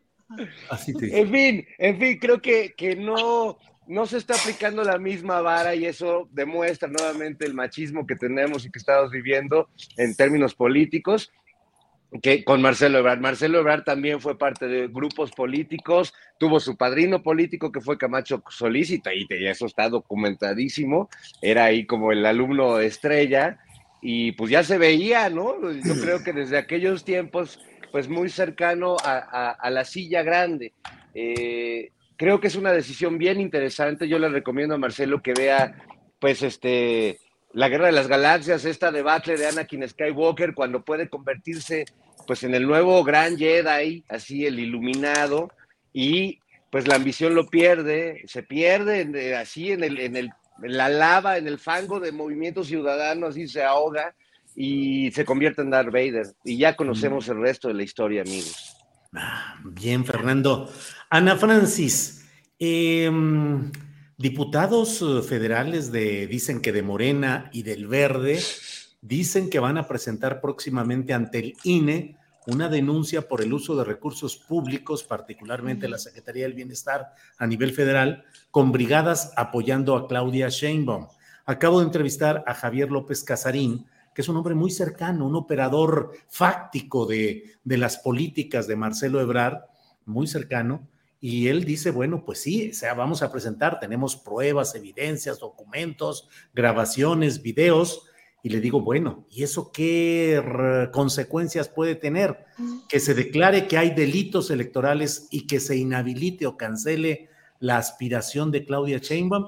Y dicen, bueno, pues no es nuestra intención, pero puede ser una consecuencia, como ya sucedió, lo dice y reitera López Casarín, en Guerrero y en Michoacán, donde fueron desmontadas las candidaturas originales que deseaba Morena. ¿Cómo ves un escenario, Ana Francis, en el que hubiera un castigo electoral y se impidiera que hubiera la aspiración de Claudia Sheinbaum? No, pues lo veo, lo veo muy complicado y muy difícil y sobre todo me preguntaría yo qué está detrás, porque digamos que ese sería un escenario eh, que difícilmente generaría la unidad necesaria para que cualquiera que represente al partido gane. Es decir, el presidente lo dijo muy claro, nos necesitamos todos, pues, ¿no? Entonces, yo espero que sea un, es decir, ojo, me parece que si hay denuncias serias, hay que hacerlas, porque, porque no se puede estar haciendo cosas ilegales. Dicho lo anterior, eh, habría que pensar muy bien en las estrategias. Hay una cosa que ocurre en el, en el mentado lofer y que yo lo veo todo el tiempo con el asunto de la violencia familiar, es que de pronto los señores les ponen 17 denuncias a las señoras para molestar, para espantar, para amedrentar, para intimidar.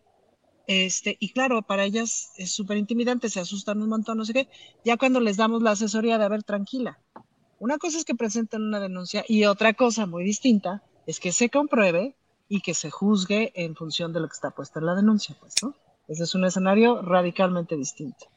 Pero hay una parte de la estrategia de la costumbre legal de este país, de la costumbre de la práctica jurídica, de la costumbre podrida, de lo que le toca a, los abogados en el Poder Judicial, en lo que toca al Poder Judicial de todo lo podrido. ¿Qué es eso? Es denunciar por que sí, porque puedo, porque intimido, porque a ver qué saco, porque a ver qué, ¿no? Entonces, eh, eh, ahí sí yo dudaría mucho de qué está detrás, Julio, porque eso nomás revienta, ¿me explico? Eso no le hace bien a Morena por ningún lado. Así es. Eh, Horacio Franco, ahora sí, dos preguntitas concretas. ¿Crees que ha habido cargada y uso de recursos públicos a favor de una o u otro aspirante a la coordinación de la 4T y por tanto es legítimo el entablar una denuncia ante el INE o ante instancias judiciales por estos hechos, Horacio? Pues yo quisiera creer que no, quisiera creer, o sea, no creo que no, quisiera creer que no. Y si los hay, y si los hay, y si los llegara a ver, si se llegara a demostrar, creo que sí sería procedente que pues se reconociera, que se reculara, ¿no? Y que, que no se volviera a hacer, porque esas prácticas son las que precisamente por las que no votamos eh, por, por, otros partidos, porque por las que el PRI se caracterizó años enteros, décadas enteras. Y los ciudadanos ya no queremos eso. A mí sí me decepcionaría mucho el saber, me enojaría, me decepcionaría y me, me entristecería mucho saber que se están tomando esas prácticas porque finalmente no es este no es eh, no, no, es viable ya que Morena cargue con esos fantasmas del pasado, pero por eso hay que, hay que decirlo, hay que decirlo, si se demuestran, si se denuncian, está bien. La cuestión es que quién ha sido el que ha propiciado estas cargadas, estas, estas, este, estos acarreos, si es que los hay, ¿no? Eh, yo en el momento, yo estuve en un, en un este, en, un meeting con Regina Orozco, ¿no? Que nos, nos, nos invitó, nos invitaron de, de Iztapalapa, ¿no? Eh, con Claudia Sheinbaum, y pues mucha gente que estaba ahí convencida, no sé si eran acarreados o no, pero nosotros sí estábamos por convicción, pues, ¿no? O sea, en ese sentido, eh, eh, por, o sea, yo como ciudadano apoyo a Claudio Sheinbaum, pero voy a apoyar mucho a Marcelo Ebrard, si quieres, voy a apoyar mucho a Gerardo y siempre he apoyado a Gerardo Fernández Noroña como ciudadano también. O sea, no, no, no es eso lo que, lo, que este, lo que está en juego. El apoyo ciudadano está en Morena y se ven en las, se ven en las encuestas. El problema es cuando empiezas a usar cosas o hacer cosas que son ilegales o cosas buenas que parecen malas y que en un momento dado te ponen en entredicho. Entonces ahí sí es donde como ciudadano, pues no, no yo no me enojo, no, no, no, no, me, no, me enojo, pero sí me decepciono. Dices, bueno, ojalá, si, si es así, ojalá que se denuncie y que ya no lo vuelvan a hacer y que lo reconozcan también, porque en un momento dado el reconocer también puede llegar a ser un poco lo que, lo que hemos esperado los ciudadanos de los políticos, ¿no? Perdón, la cagué, o sea, ojalá que algún día eh, José Ángel Gurría o Salinas de Gortari o quien sea digan, perdón, la cagué, sí, estuvo muy mal el favor, pero siguen queriendo hacer lo mismo del país que hicieron. Entonces, obviamente ahí sí tiene que haber eh, eh, un, un, este, tienen que, tienen que recular y reconocer que están mal. Bien, Horacio, gracias. Fernando, em, los adversarios de la continuidad de la 4T están frotándose las manos y dicen, se están matando políticamente entre ellos, eh, es la división, B, no pueden estar juntos, es el inicio de las escisiones en Morena. ¿Qué tanto, Fernando Rivera, un paso como este o lo que hoy estamos viviendo permite mantener la unidad? Casi, casi te lo diría así, Fernando Rivera. Ebrar podrá volver a subirse a un tapanco, a un estrado, donde esté con la plana mayor del morenismo y le aplaudirán y lo, lo conservarán como algo suyo de ese movimiento o ha dado pasos que ya son, no sé si irreversibles, Fernando? No, yo espero que no sean irreversibles por, por el bien del movimiento, porque pues al final se trata de un movimiento y es lo que creo, me, me, me extraña que siendo araña, pero pues me parece que Marcelo está rompiendo con esa idea y está comprándose de una manera, no sé si consciente o inconsciente, no creo que inconsciente, el discurso de, que López Obrador es todo y de que realmente Claudia Sheinbaum es un títere del presidente y toda esta letanía que la derecha y la oposición ha venido cantando desde hace tiempo. Por eso espero que no sea irreversible, porque sí creo que ya está caminando sobre el puente, un puente que se va tambaleando que de un lado tiene a, los del frente y a Dante diciéndoles, venga para acá, hermano, Marcelo, hermano, ya eres este, mexicano. Este, y del otro lado, pues un movimiento en el que si no hace lo que está haciendo, pues ¿A qué puede aspirar Marcelo? ¿Al Senado de la República? ¿A una Secretaría de Estado? No creo que ya Claudia lo esté considerando en su equipo del gabinete, por lo menos el más cercano, ¿no? Eh, porque pues también se requiere lealtad para esas cosas. Es decir, Marcelo ya sabe lo que va a ganar si se porta bien. Y está jugando a portarse mal porque, bueno, ahí realmente se mueven demasiadas piezas y pues eh, adquiere una importancia que va contra todo lo que es el movimiento, porque no se trata de el personaje en sí, o sea, se trata de qué candidato puede garantizar que este proceso de transformación política, eh, judicial, eh, legislativa de este país continúe. Y, bueno, creo que ahí, pues dentro de Morena hay, hay, este, ni siquiera veo dos bandos, veo muchos bandos, pero sí siento pues que los números favorecen a Claudia desde hace mucho tiempo, o sea, que ella viene siendo la puntera, no de ahora que ya empezaron las campañas, eh, y, creo que para muchos resulta una opción verdaderamente viable de continuidad. Lo que estoy viendo ahora con Marcelo, pues es que realmente está pensando demasiado en sí mismo y poco en un movimiento, un movimiento que le tiene garantizado eh, que, que, que, siga siendo parte de la función pública y que se vaya este, entre céfiros y trinos, pero pues la neta parece que quiere irse como Muñoz Ledo, o sea, quiere seguir este, el modelo de, vamos a mentarle la madre a todos mis compañeros, porque Dante Delgado me vio bonito y, eso me parece muy triste para todos, sobre todo para Marcelo Ebrard, sobre todo para él, porque no merece eh, un destino así. Ojalá lo, lo, lo esté pensando. Bien. Eh, Horacio, ¿querías decir algo? No, no, no, precisamente con, pero coincido, coincido, o sea, a Marcelo no le conviene este, cavar su propia tumba con nada, con nada. Ana Francis, vamos a darle un giro a, nuestra plática y dinos qué, cómo vas viendo eh, la pelea dentro del flanco del Frente Amplio por México. Hasta hace, diría, unos días, parecía apabullante la marcha de la señora Xochitl Gálvez, apoyada por un conglomerado mediático empresarial que de pronto parecía que no había mayor cosa. Luego surgió Beatriz Paredes con una votación alta, eh, al menos en los términos que ellos manejaron.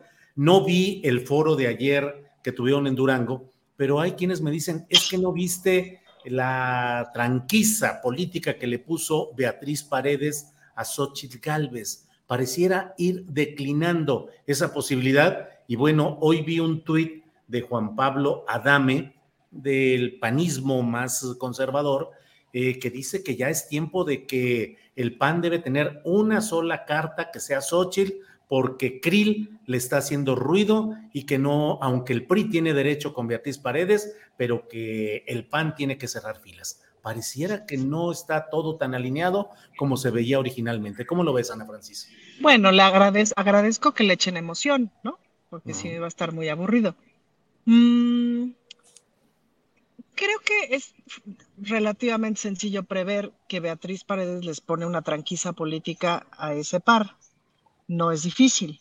No, pues Beatriz Paredes es, es una política de mucha experiencia, de mucho tiempo.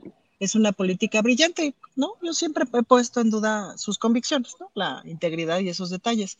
Pero vaya que piensa, vaya que habla bien bonito y entusiasma. Te digo que en el primer foro yo me paré a aplaudir en su primera intervención, pues, ¿no? Eh, lamentablemente, eh, pues insisto en esta apreciación que tenía yo de Xochitl, que es un poco como el efecto Taco Bell. Está bonito su comercial y el perrito está muy simpático, pero no son tacos y no saben bien. Ay, mi Santiago. Ya ven que yo tengo mi debilidad por mi Santiago. Eh, por ser el que pasará la historia por no haber pasado la historia. Eh, pero, pero me parece que en ese sentido va muy interesante. Ahora, en realidad lo que hay que preguntarse otra vez es qué está detrás. Es decir, ¿a qué está jugando el PRI? El PRI está jugando a una, o sea, a colocar a uno de sus mejores elementos porque en el sentido de del debate, pues Beatriz Paredes es impecable.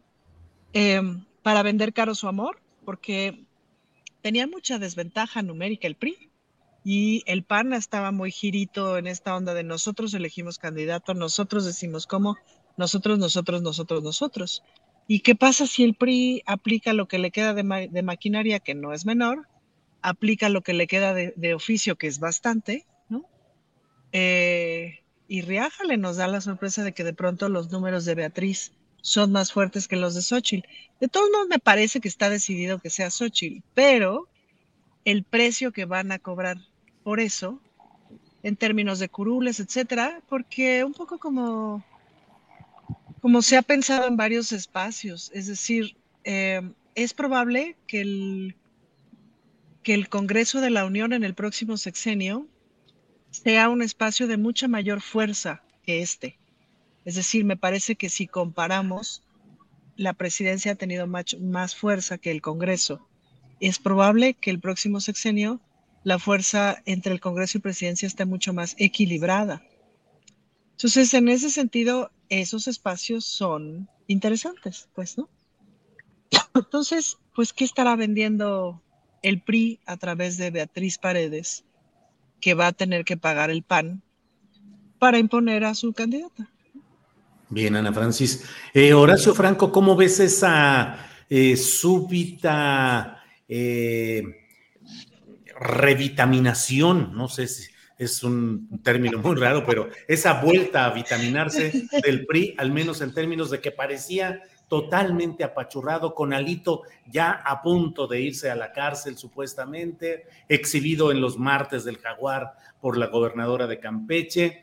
Eh, y sus personajes, bueno, Beatriz Paredes cumple 50 años de estar en la política, de un cargo en otro, desde oradora juvenil en los tiempos de Luis Echeverría Álvarez hasta ahora. Em, ¿Qué opinas de esa manera, Horacio, como se está dando la lucha interna eh, con una revitalizada postura priista con Beatriz Paredes, imagínate qué ironía, y por otra parte, con el PAN que parece que no acierta a definirse si apoya a plenitud a Xochitl Galvez o no. ¿Qué opinas, Horacio? Mira, cuando uno toma vitaminas, a ver, ¿por qué los seres humanos empezamos a recurrir a las vitaminas? Como tú lo has dicho, ¿no? Vitaminas políticas en este sentido. Porque vemos que la alimentación que tenemos, la, la esencia de la alimentación, no nos está dando las vitaminas que necesitamos. También porque los agrotóxicos y todo el agro está también muy de capa caída y las espinacas no tienen las mismas vitaminas que tenían antes. Bueno, igual hoy, es decir, eh, con la política. Es decir, eh, las vitaminas son artificiales, realmente muchas de las que te venden en las tiendas, este, en, los, en las farmacias son vitaminas bastante artificiales, eh, se consiguen artificialmente, que es lo mismo que están haciendo ahorita. Están vitaminando algo que no tiene sustento ya ni de, ni de nación, ni político, ni social, porque no están con ellos, el pueblo no estamos con ellos. Cometieron demasiados errores en el pasado y hoy por hoy ya no hay una, una, una carta fuerte políticamente hablando más que la que se sacaron ahorita, que es Beatriz, o la, la infatuación, la, la, el, el, lo fácil y rápido que fue, que, no lo hizo, incluso no lo hizo la oposición, lo hizo Andrés Manuel cuando, en una mañanera cuando lo destapó a, a la señora Galvez. Y, obviamente, al no tener una directriz política, al no tener esos nutrientes que necesita la oposición para poder posicionarse como una fuerza real en la cual el pueblo crea, porque pues fue, fueron muchos años de estar de veras malversando al país fueron muchos años de estar vendiéndolo y hoy por hoy pues ya nos dimos cuenta, siempre nos dimos cuenta, pero ahora estamos más politizados gracias a la cuarta transformación, que es un gran logro el haber politizado eh, al pueblo mexicano, aparte de otros, también otros logros, pero el pueblo mexicano politizado hoy por hoy ya no queremos ya no queremos recurrir a vitaminas artificiales, queremos recurrir a verdadera comida que nos esté sustentando una salud integral como país. Es decir, eh, sabemos que en Morena lo tuvo, tú, tiene el proyecto de Andrés Manuel López Obrador, tiene la carta fuerte que es el, plato principal de Morena es Andrés Manuel López Obrador. Y como bien dijo Ana Francis puede ser ah, eh, la siguiente legislatura puede ser el Congreso o incluso qué tal si todo el, poder judicial también puede llegar a ser un poder renovado si si, si, gana el Congreso mayoría calificada para la reforma judicial que tanto necesitamos y viene otro sino diferente, otro destino diferente del país, lo que yo no sé, lo que yo no, no, no, no sé es eh, hasta dónde va a llegar la oposición con todas estas, entre comillas, cartas fuertes, porque Beatriz Paredes, pues sí será una carta fuerte, pero es una carta, es una carta que sí sabe gobernar un estado o lo que quieras, pero que no confiamos en ella por las siglas que representa. Y luego, eh, obviamente, Xochitl Gálvez, pues Xochitl Gálvez tiene todos asegúnes y todos estos pues veremos que, que, son, son dignos de, de, de, de, un Guinness Book of Records en desconfianza hacia un servidor público que todavía no empieza una campaña. Entonces, pues no tenemos nada en la oposición, no tenemos nada, volvemos a tener una oposición hueca sin nada. No, no o sea, eso es lo que, lo que menos me preocupa es qué, vaya a hacer o cómo lo vaya a hacer o cuáles serán los métodos retóricos o los métodos ya prácticos de la oposición para posicionar a alguno otro candidato del PRI o del PAN o lo que sea, ellos mismos se van a hacer bolas, se van a seguir sacando los ojos igual. Y lo que más duele es que esto mismo se está pudiendo entrever ahorita en Morena, lo cual es lo que sí nos preocupa y sí lo, a lo que a mí en verdad me da mucha vergüenza ajena por todo lo que está pasando y, mucha, y, mucho pesar. Bien, Horacio. Eh, ¿Qué opinas, Fernando Rivera Calderón, de todo este esquema en el cual eh, pues qué, se infla, se desinfla la candidatura o la aspiración de Xochitl Gálvez, sube la fuerza política del PRI de Beatriz Paredes. ¿Qué te parecería Beatriz Paredes como candidata presidencial del Frente Amplio por México, Fernando Rivera Calderón? Desde los tiempos de Luis Echeverría hasta los de ahora, política priista. Fernando. Bueno, pues sí, este, literalmente una, una política priista de, de cepa, este, es la más bola. debemos reconocerle que es la más política de las tres opciones que hay. O sea, es una mujer que desde muy joven, como bien lo dices, cuando era líder eh, pues campesina, eh, que estaba ahí con Echeverría, que destacaba mucho, que es una gran oradora. Yo también la he escuchado en algunas presentaciones de libros y no, bueno, o sea, me encantaría verla así eh, en un teatro bar echándose unas rolas y como Facundo Cabral, nomás que al revés, ¿no? Porque esta, pues, o sea, si es de allá, o más bien si es del PRI, ¿no? porque Facundo no era ni aquí ni de allá, pero Beatriz sí es del PRI, no puede negar la cruz de su parroquia. Ahora, el que tenga este expertise en política no quiere decir que sea una, una persona de resultados eh, eficientes, ¿no? Es decir, ha sido parte de muchos de los gobiernos que han dejado este país en la ruina. Eh, fue gobernadora de un estado pues, que se convirtió en la fuente inagotable de niñas para la trata de personas y que creo que no ha dejado de hacerlo eh, aún en estos tiempos. Es decir, no, no es que sea una política eficaz, pero ah, qué bonito habla, ¿no? Qué bonito nos dice que quería ser marinera cuando era joven y hacerse a la mar y subirse a un barco. Pues vaya que se está subiendo un barcote este, y yo creo que ella, pues también, así como Santiago Krill, pues deben tener muy claro el papel que les, que les toca jugar. Yo creo que sería mucho mejor candidata que Xochitl, eh, amigos, pero eh, Xochitl, es que tienen que estarla inflando cada semana, es como, como, pues no, no hay manera, ¿no? O sea, la inflan, la inflan y todo el mundo habla de ella una semana y baja, baja, baja, y cualquier otro tema se pone por encima de, de la candidata Xochitl, y de pronto este, pues la, infla, la tratan de inflar otra vez, pero no, no veo sostenible ese asunto, ¿no? Este, tampoco veo que, vayan a ceder todos los intereses que ya se pusieron sobre Xochitl a la figura de Beatriz Paredes, que sinceramente me parece que sí tiene mucho más eh, dominio de su palabra y de su de su voluntad política. Ahí sí, en el caso de Xochitl, sí creo que está respondiendo a muchos intereses que están poniendo toda la carne al asador por ella. Claro. Están, o sea, ahora sí que le están metiendo mucha lana como para que la señora no responda. Y aguas cuando hay tanta lana alrededor de uno que, pues ya, sabemos lo que pasa. Te la, cobran, te la cobran. Nada es gratis en la vida. Yo tengo una pregunta, ustedes que tienen mejor memoria que yo. ¿Ustedes recuerdan algún político o política del PRI que haya salido del closet, o sea, que haya gobernado, siendo diputado, diputada, etcétera, fuera del closet, que sabemos, pero que lo haya hecho fuera del closet, ¿recuerdan a alguien? Porque el PRD, claro que ha habido, por supuesto de Morena, no sé si del Verde, pero creo que sí, no sé si el PT, pero sospecho que sí. Pero según yo del, PRI, no. Del PAN, ni, del PAN ni hablamos. ¿no? Del PAN ni hablamos, pero el PAN es de acuerdo a lo que representa, pues no sería raro no recuerdo a nadie. Yo tampoco, ¿eh? Yo tampoco. Pareciera que tienen prohibido salir del closet. Qué raro, ¿verdad?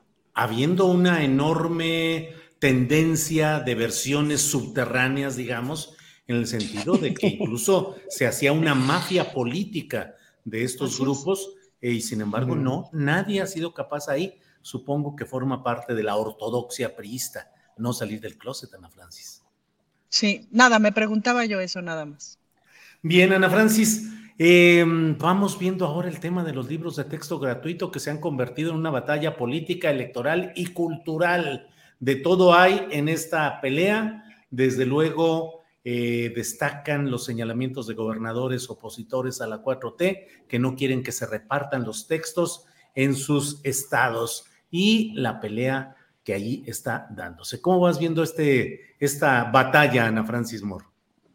Ah, pues muy bonita, Julio, porque es otra vez como estar en la, en la época cristera, ¿no? De lo que estamos peleando. Yo insisto, y esa es mi insistencia insistente, que lo que pisa callos esto es el asunto de la sexualidad. Sí. Es el asunto de la familia, la sexualidad y todo eso. Eso pisa unos callos que luego pensamos que ya no, pero sí es cierto.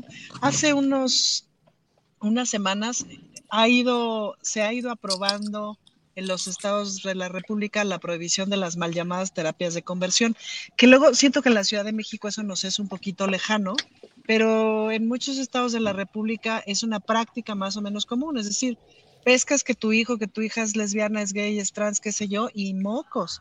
Lo vas y lo recluyes a alguna clínica, pones como pretexto a la familia o a las amistades de que hay las adicciones o qué sé yo, y en realidad lo estás metiendo a una clínica para que le curen la homosexualidad. Y hay unas historias de terror. Y mucho está mezclado con la práctica católica, con la práctica religiosa católica, que en muchos estados pues es bien fuerte, ¿no? Nosotros en el Congreso de la Ciudad de México difícilmente tenemos conversaciones con grupos religiosos o con autoridades religiosas, etcétera. No es, no, no me ha tocado ni una sola. Entonces, en Sinaloa se acaba de aprobar la prohibición de estas prácticas. Y la diputada que lo impulsa, Almendra Negrete, es una diputada lesbiana, este, anduvo circulando un videíto en donde hace justamente la defensa de esta iniciativa en donde las prohíbe.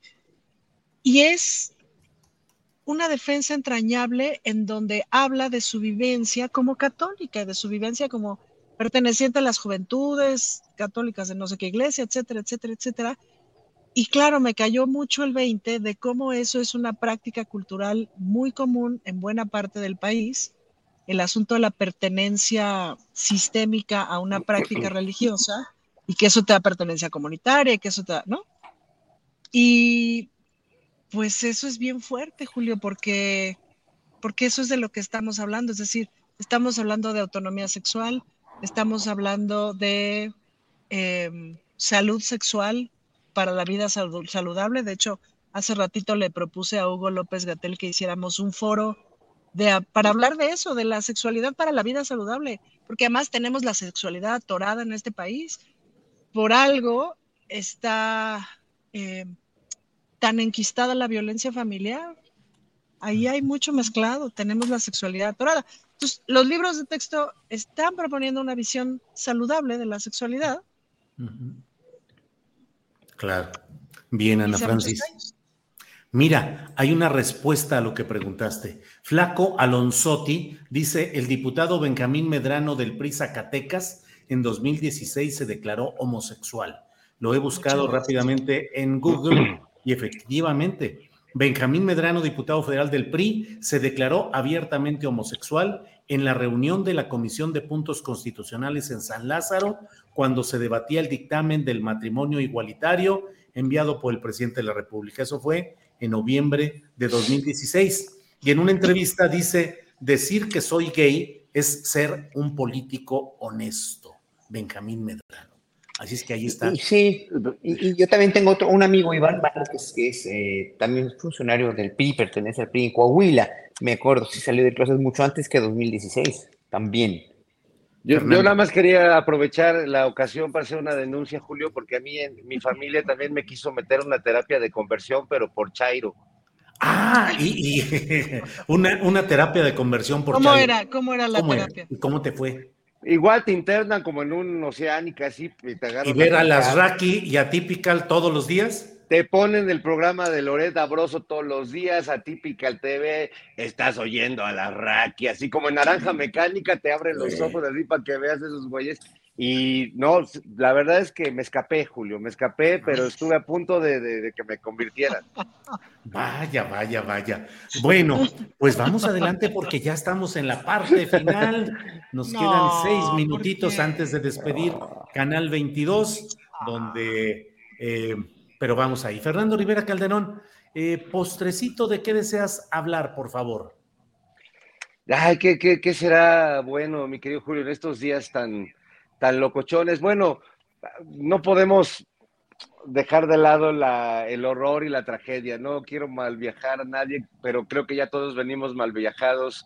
Eh, ha habido pues muestras de, de, una violencia inconmensurable, difícil de describir, con la que se ha lucrado políticamente de una manera muy baja pero que tampoco podemos negar que sigue ahí, ¿no? Y lo hemos hablado en muchos programas a lo largo de estas colaboraciones que tenemos contigo, Julio, de pues los el, el México donde debatimos las políticas y que si los libros de texto están bien o están mal y que si el marxismo y esta, esta realidad del infernal, ¿no? Verdaderamente eh, que nos conecta con, con lo peor de, de, de los seres humanos que nos deja, eh, pues, como, como que nos paraliza como sociedad. Creo que por eso también eh, lastima el lucro político con estos casos, ¿no? Porque a todos nos duele, a todos nos deja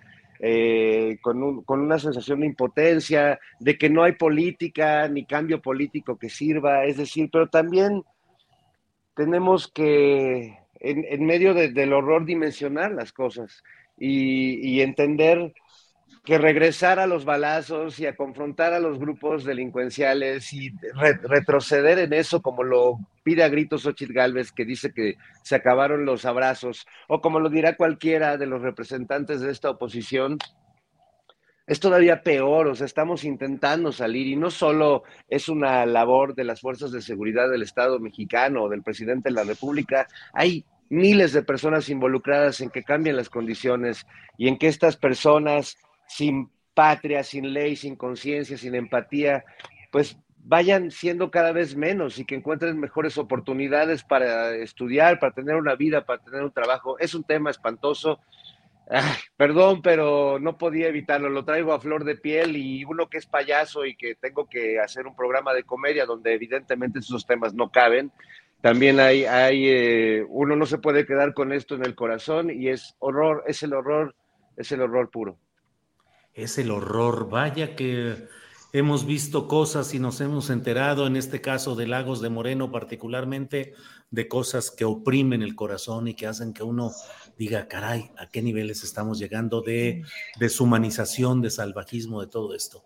Horacio Franco, postrecito, por favor, dulce o amargo, como lo desees. bueno, esto, ahorita pusiste el dedo en la llaga de lo que más este, nos duele a los mexicanos, que siga siendo un país con tanta deshumanización, con tanta violencia, de, de, resultados de una educación y de una culturización fracasada en México desde hace años.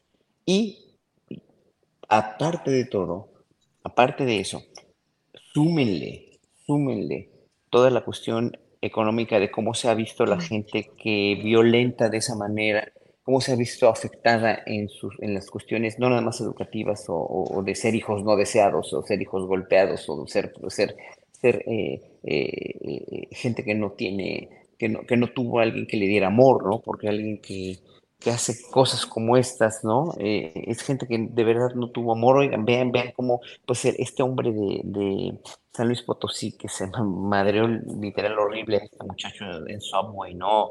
y qué bueno que ya lo detuvieron, este hombre que, que, asesina a esta muchacha de apellido Mesa, me acuerdo porque yo me apellido Mesa también, entonces, este, el que asesina allí en, este, en, fue en Puebla, no, no me acuerdo en qué estado fue, no, fue en León, en Guanajuato, ¿no?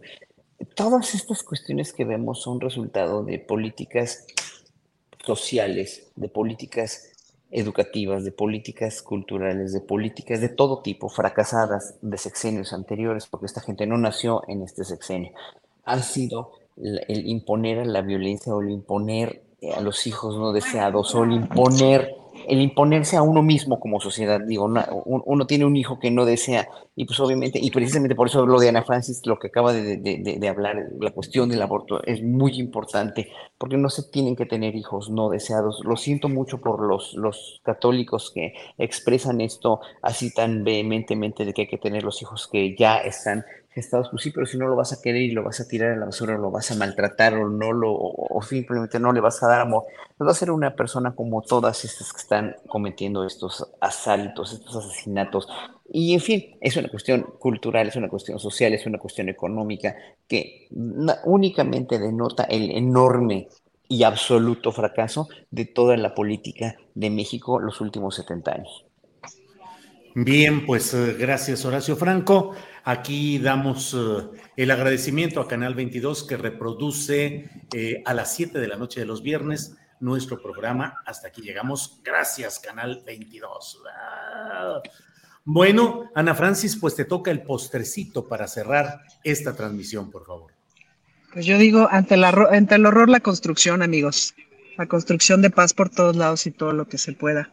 Entonces, te les tengo tres anuncios. El primero es que en mi módulo legislativo en Casa Libertad Tenemos un club de lectura para personas mayores los martes y los viernes de 5 a 7. Se pone muy bonito porque se hacen lecturas muy lindas, se discuten, se ven películas, etcétera. Entonces, adultos, personas adultas mayores por Coyoacán, júntense porque se la pasan bien. Luego, otro anuncio. Estamos haciendo el 30 de agosto un taller de entender qué rayos hace el SAT con nuestra vida para artistas. Entonces, eh, es un taller que va a ocurrir el 30 de agosto de 5 a 7, en donde podemos entender cosas tan complejas como cómo se maneja lo que hemos llamado industrias culturales, hasta por qué rayos no sé ni hacer mi recibo.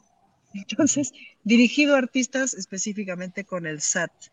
Y em, pues volverles a invitar al foro del domingo. Estamos en la construcción del proyecto de Nación y este domingo por medio de las redes del Instituto Nacional de Formación Política de Morena, INFP, eh, se estará transmitiendo un foro que se llama Construyendo la Revolución desde el Amor, la Sexualidad y la Diversidad. Así que va a estar bueno, buenísimo, buenísimo, buenísimo. Así, le hemos trabajado muchísimo y ya me estoy saboreando, va bueno. Bueno, pues muchas gracias a los tres por estar en esta mesa del más allá. Horacio Franco, gracias por la desmañanada, gracias por ver el programa desde el principio y gracias por estar desde Seúl, Corea. Gracias, Horacio. No, y, y, además, ahorita nos vamos a echar una, una buena lavada de ropa. O sea, que, aquí estoy en la lavandería, vean. Es que me, me, puse en la lavandería, espérate, ¿dónde están las lavadoras que no salieron? Mira qué bonitas lavadoras tienes. Acá y acá, acá la ciudad. Sí se ven muy Sí, no, está muy bonita la ciudad. Aprovecha y lava tu ropa, que se ven buenas esas lavadoras, Horacio. Sí. Así es, sí, está muy llevado ropa para lavar. Me hubiera yo traído más ropa que lavar. Bueno, pues ya, ya lavamos aquí, ya lavamos en esta lavandería. Ya lavamos en este más allá. Un saludo desde acá a todos. Gracias, Horacio. Fernando Rivera, gracias. Buenas tardes. Gracias, amigos. Los quiero. Hasta la próxima semana. Ana Francis, gracias. Hasta luego. Adiós. Gracias, gracias. amigos. Bye. Hasta luego. Bien, no se vaya, son las 2 de la tarde con 59 minutos. No se vaya, que tenemos todavía las recomendaciones del más allá, tenemos información. Mire, por ejemplo, Ramiro Martínez nos dice, Julio, acá en Torreón, el colectivo MOVAT, estamos haciendo talleres para la defensa de la nueva escuela mexicana. No nos vamos a quedar de brazos cruzados ante la negativa politiquera de Riquelme. Eso dice... Em, nuestra, eh, eso dice Ramiro Martínez desde Torreón, Coahuila. Bueno, pues vamos de inmediato a la siguiente parte de nuestra programación y tenemos, como siempre, de entrada el video correspondiente a María Hahnemann. Vamos adelante. Julio, la tercer viernes de agosto y con mucho que contar. Ya están anunciando las nuevas temporadas de varias orquestas como la Orquesta Sinfónica del Estado de México, donde ya están a la venta los abonos para toda la temporada. Temporada en la que se interpretará Mahler, Tchaikovsky, Beethoven, Elgar Bartok y varios más. Una temporada que promete estar increíble. Y los amigos de la FUNAM están a nada de sacar ya su tercera temporada. Hay que estar muy atentos. Lo que sí, como cada año, ya está programado su concierto mexicano con la soprano Rosy Arango bajo la batuta de Enrique Patrón de Rueda, con piezas muy muy mexicanas, sones de mariachis, México lindo y querido, La malagueña, entre otros temas. La cita en la Sala Nesa este 9 y 10 de septiembre. Los boletos saldrán a la venta en taquilla y en línea este próximo martes 22. Y recuerden que regresa a los escenarios Pablo Amad con un espectáculo chelango, mariachi, tango y rock este 2 y 3 de septiembre en el Teatro Silvia Pinal. Y lo tenemos en este espacio. Hola Pablo, mil gracias por tu tiempo. ¿Cómo estás? No, gracias a ti, María. Muy bien. ¿Todo bien? Sí. Eh, cuéntanos de este nuevo espectáculo que darás muy pronto. Bueno, mira, este espectáculo confluye después de 22 años de venir tocando eh, como yo digo, tango rock, algunos lo, llaman tango nuevo, pero más que nada esta versatilidad y de mezclarme con, todos los géneros, o mezclar todos los géneros con el tango, llega Chelango, eh, un poco jugando con la palabra chilango y che, obviamente, y es Chelango, rock mariachi tango, y lo que dice es lo que es, va a ser 10 músicos en escena, eh, bailarines de tango, un mariachi, y un servidor eh, ahí timoneando con el bandoneón y mi voz. Eres argentino, pero llevas mucho tiempo viviendo en el Chilango. ¿Por eso estos conceptos tan padres y diferentes de música? ¿Cómo, cómo? Por eso estos conceptos tan padres y diferentes de la música. Exactamente, yo me crié este, eh, primero escuchando rock and roll de los años 60, después empecé a, a, escuchar bolero, tango, llegó el rock nacional a mi vida, empecé a estudiar piano, música clásica, eh, te contaba, y después empecé a, a, jugar con todos los instrumentos y, y, y, a, y ya me gustaba el tango y el rock, ¿no? Y después vivir 22 años en México me, me terminó de cocinar, por eso es que, que, que, llega esto. Y yo siempre digo que hacemos un poco de tango y un cacho de todo. Esto va a ser eso, eh, pero con, con el mariachi. Súper, pues todos invitados y será un gusto verte y pues muchas gracias por tu visita en Astillero Informa. No, por favor, nos vemos 2 y 3 de septiembre en el Silvia Pinal para que vean Chelango. Y Pablo nos tiene una sorpresa. A la tripulación astillada nos darán un 2x1 al comprar sus boletos en línea con el código RECOSASTILLERO en www.arema.mx. Hoy todo lo que queda del día. Y recuerden que este domingo la Orquesta de Minería presenta en el Auditorio Nacional a las 5 y media de la tarde Alegro Sinfónico para Niños con la participación de Jimena Sariñana como narradora y bajo la batuta Raúl Aquiles Delgado con el Carnaval de los Animales y Pedro y el Lobo. Para que vaya toda la familia. Ahora sí, ya me voy, pero antes de irme solo que les quiero recordar a la audiencia que Astillero Informa es un proyecto que se autosustenta y vive gracias a sus aportaciones. Aquí las cuentas por si quieren donar. Y los invito a seguirme en las redes, me encuentran en Facebook, Instagram, Twitter, YouTube, Spotify y TikTok como María Hahnemann Vera. Y como siempre les deseo un musical y feliz fin de semana y si tienes un sueño, no te rindas. Gracias a María Hahnemann por las recomendaciones musicales de fin de semana. Enseguidita vamos con Jesús Taylor, que siempre nos da las pistas adecuadas para pasar un buen fin de semana viendo una película, una serie interesante. Jesús Taylor, que con inteligencia y con sentido crítico nos propone cosas que tengan valía para poder verlas en fin de semana. Pero antes de ello, déjeme compartir lo que ha eh, publicado ya en redes sociales Alejandro Rojas Díaz Durán él es uh, el representante de Ricardo Monreal en el proceso de la definición de las casas encuestadoras espejo. Alejandro Rojas Díaz Durán ha informado, dice, les quiero informar que como representante de Ricardo Monreal, hemos informado al presidente del Consejo Nacional de Morena, Alfonso Durazo, y al dirigente Mario Delgado, que hemos decidido declinar de nuestra empresa encuestadora. Esto para que se sustituya por la que propuso Ebrar a través de su representante, la senadora Malú Micher, con el objetivo de contribuir a la unidad de nuestro movimiento. Eh, esto dice, esto está informando Alejandro Rojas Díaz Durán, senador en funciones porque es el suplente de Ricardo Monreal y ha asumido la titularidad de esa senaduría. Gente totalmente en la línea, totalmente con Ricardo Monreal. Pero déjeme decirle algo, aquí el punto está, primero que muestra, se muestra esa afinidad entre esta especie de eje Monreal-Ebrar y este cederle la plaza para que pueda quedar la encuestadora que desea eh, Marcelo Ebrar, pues no deja de ser algo que vale la pena preguntarse si no rompe las reglas de lo que se está decidiendo en ese equipo, porque bueno, pues entonces mmm, ceder el lugar para que quede específicamente alguna casa encuestadora, pues creo que resultaría muy eh, ceder a las pretensiones de algún grupo, pero bueno, ya iremos viendo y escuchando cuál es la resolución que tienen tanto el Consejo Nacional como el presidente de Morena, Mario Delgado. Pero bueno, ahí queda ese apunte. Eh, al final de, de las recomendaciones actualizamos algo de información de esto, así es que no se vaya y vamos de inmediato con Jesús Taylor, que está por aquí como todos los viernes. Jesús, buenas tardes. Buenas tardes, querido Julio. Gracias por esa presentación de sentido crítico y, y hoy Oye, les Jesús, tengo rápidos y Es que es una días. bronca, es una bronca porque está uno ahí pasando.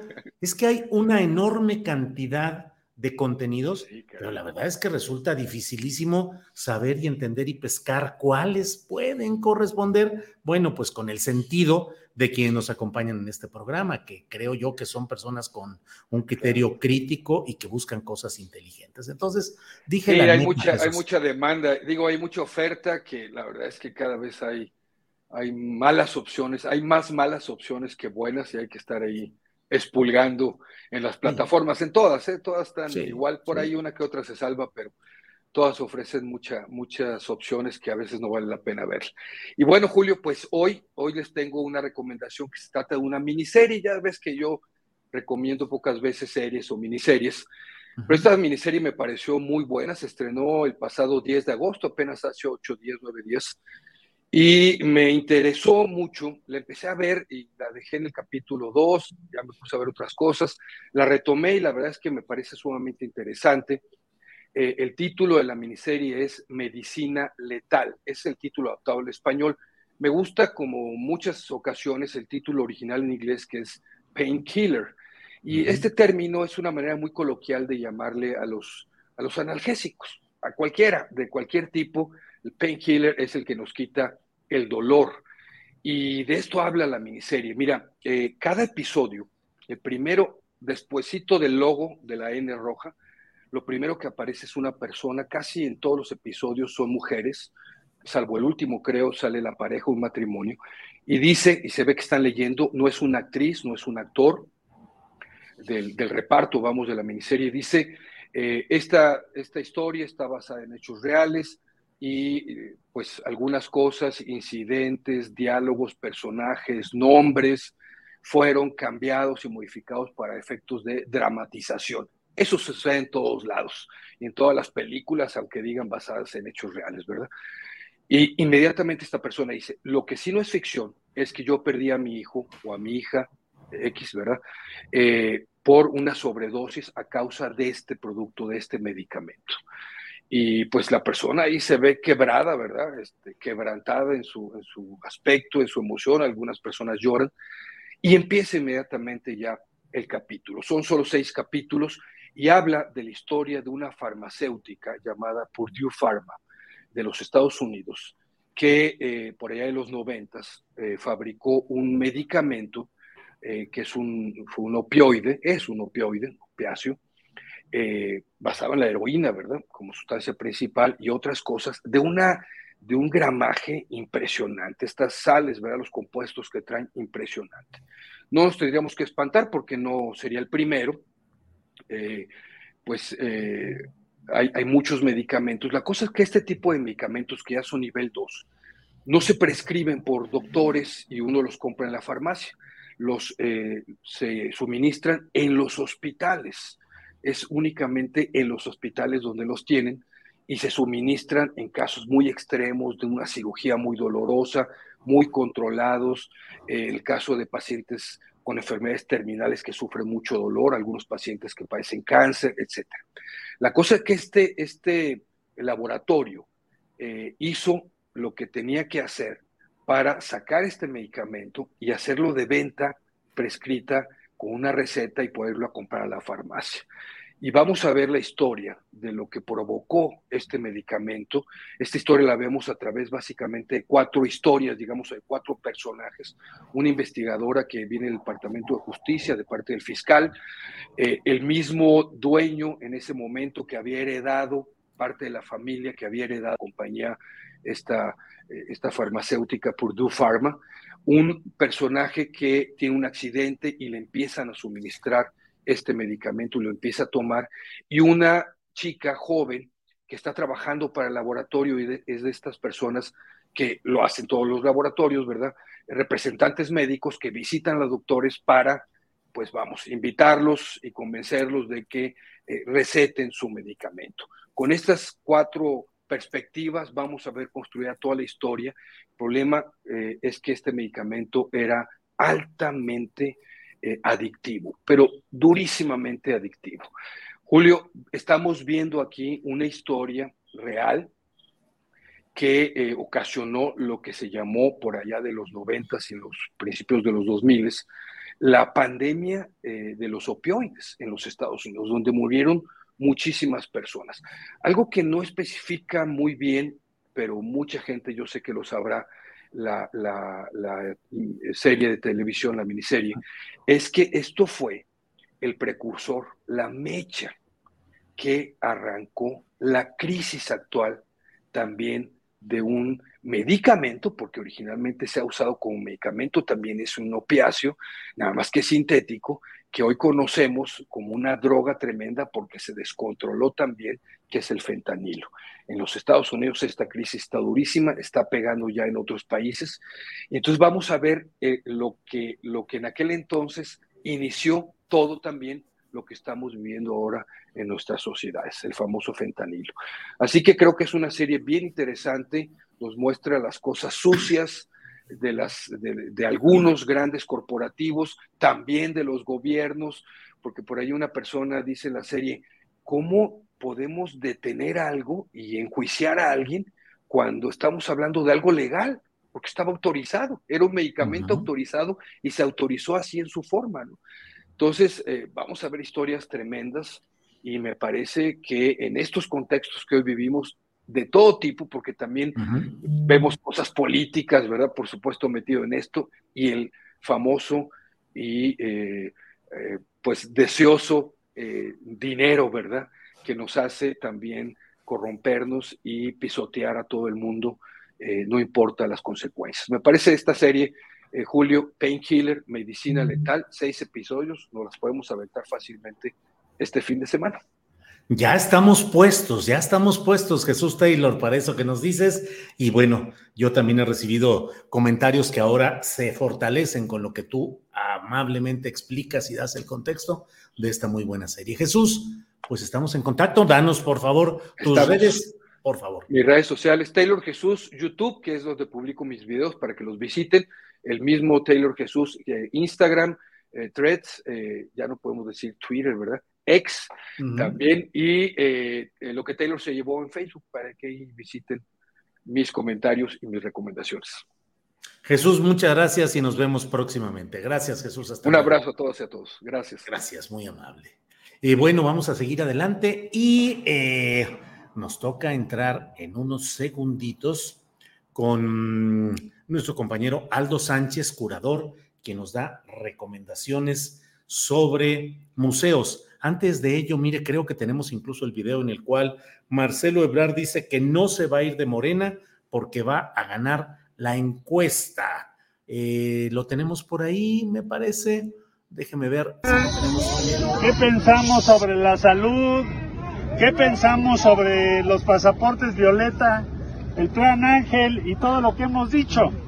Entonces, compañeras, compañeras, vine hoy a presentar y a cubrir esa suma. Voy a seguir compartiendo con el pueblo qué pensamos, no nos van a callar. No.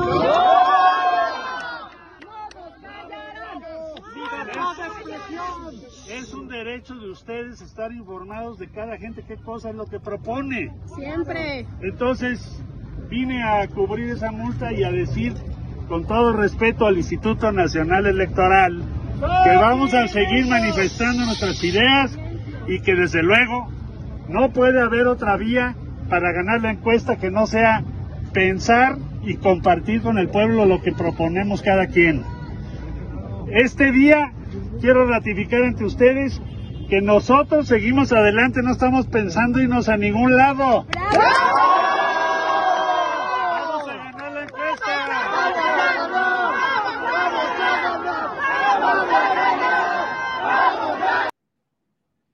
No estamos pensando en irnos a ningún lado. Eso es exactamente lo que dijo. No estamos pensando irnos a ningún lado, es decir, salir de Morena. ¿Los pensamientos cambian? O sea, una cosa es la garantía absoluta. Cuando alguien dice tajantemente, lo dijo el propio Ricardo Monreal, dijo yo no me voy a ya, decidí, no me voy de Morena. Pero bueno, aquí van caminando las cosas, ya veremos. Vamos de inmediato con Aldo Sánchez, curador, quien nos da recomendaciones sobre museos para este fin de semana. Aldo Sánchez, buenas tardes. Hola, querido Julio, ¿cómo estás? Bien, Aldo, aquí ya en este finecito de semana y bueno, viendo que ya estás puesto para decirnos ¿A qué nos vas a sugerir que vayamos en este fin de semana, Aldo? Y dos grandes recomendaciones, pero antes, qué divertido es ver a Marcelo hecho pueblo, ¿verdad? Sí, sí, sí, sí. No me hagas, ya digo, eh, no quise decirlo, pero el cucurucho de papel ahí y, y pues, dices, bueno, bueno, bueno, la política así es. Aldo, adelante. No nos aburrimos para No nada. nos aburrimos, no, nada, Aldo. Bueno, pues hoy tengo dos grandes recomendaciones. Este, una en la Ciudad de México y otra en la bella ciudad de Mérida, Yucatán, porque también se trata pues, de recomendar cosas que están fuera de la Ciudad de México, por supuesto, ¿no? Y entonces, de hecho, este, ya no sé en qué orden está el video, cuál es el primer museo. Ah, bueno, El pues Caluz. Palacio- sí, el Museo Caluz.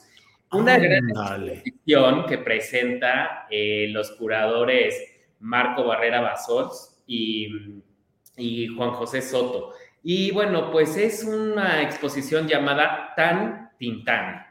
Eh, y bueno, pues habla de este gran ícono de la cultura mexicana, que no solamente, pues como sabes, fue un gran actor, sino además un gran cantante. Y eso, bueno, no sé, son demasiados talentos en una sola persona, un, un hombre entrañable, este, simpático, inteligente y que todos llevamos en el, en el corazón, ¿no?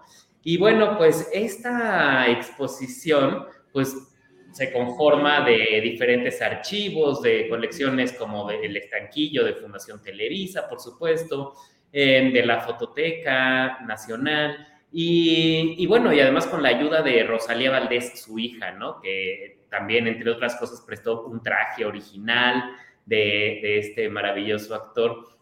Y, y, bueno, pues para, digamos, por un lado, para conocer el, el Museo Caluz es perfecto pretexto y por otro lado, para recordar y dimensionar, eh, digamos, la, la, importancia de este personaje, como este que es Tintán, ¿no? ¿Cuál es tu película de Tintán favorita, querido Julio? Yo tengo la mía, digo que no es cosa fácil porque es una filmografía enorme, pero ¿con cuál te quedaría si tuvieras que escoger una? Me, me, me, no sé cuál decirte, Aldo, porque la verdad es que tengo muchas. Las que sí sé que no me gustaron fue de la parte final de su, de su trayectoria, con aquellas de Sekup, Bayo, eh, el personaje que salía, esas me parecieron ya poco, pero en las que él salía como bailarín, siempre, porque dijiste las varias características de Tintán, actor, músico y también un extraordinario bailarín, Aldo. Sí, una maravilla. Fíjate, ya parecí político, escabullí la pregunta y me fui por otro lado. ¿eh? Exactamente, así como Manuel Velasco con su... Sí, sí, sí. Pero. Este, pero además, eh, Tintán es una cosa muy interesante porque es un artista que reunió a diferentes artistas. O sea, me refiero a que, eh, por ejemplo, muchos de los carteles que promocionaban sus películas fueron diseñados por Ernesto García Cabral, este ah. maravilloso artista, ¿no? Este, y por otro lado, por ejemplo, en una de sus películas, que es Tintanzón Cruzó, que es una joya, eh, ya color, con Lorena Velázquez, este, Elvira Quintana, eh, los, los hermanos, sus hermanos, ¿no? O sea, el Loco Valdés, el Ratón Valdés. Y, y, bueno, pero por ejemplo, la música la hace Tino Contreras, ni más ni menos, o sea, el gran jazzista. ¿no? Y, y, bueno, además, eh, pues, por ejemplo, la peli El Rey del Barrio, pues representa la gran entrada a, como estrella de Silvia Pinal. Y uno de los momentos más este, entrañables, dijera el mismo Carlos Monsiváis, que es pues cuando le, can, le lleva serenata borracho a Silvia Pinal, ¿no? Los momentos más entrañables del cine mexicano, ¿no? Entonces, bueno, pues esto se presenta en el Caluz. El Museo Caluz está ubicado en Avenida Hidalgo, esquina Reforma, en la Colonia Guerrero, enfrente de la Alameda, eh, enfrente también del, de San Hipólito, está el metro y el Metrobús Hidalgo. Y bueno, pues abre de miércoles a eh, lunes de 10 de la mañana a 6 de la tarde. La entrada para los mexicanos es de 60 pesos, mientras que para extranjeros es de 90.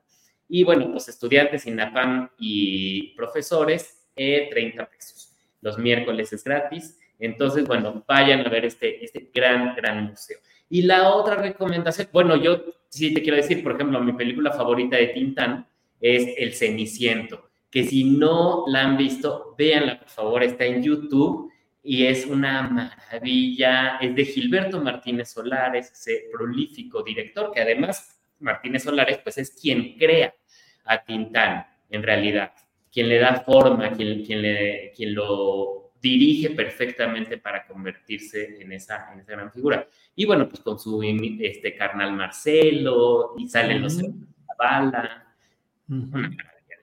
Ya está anotada ahí El Ceniciento con Tintán y Silvia Pinal.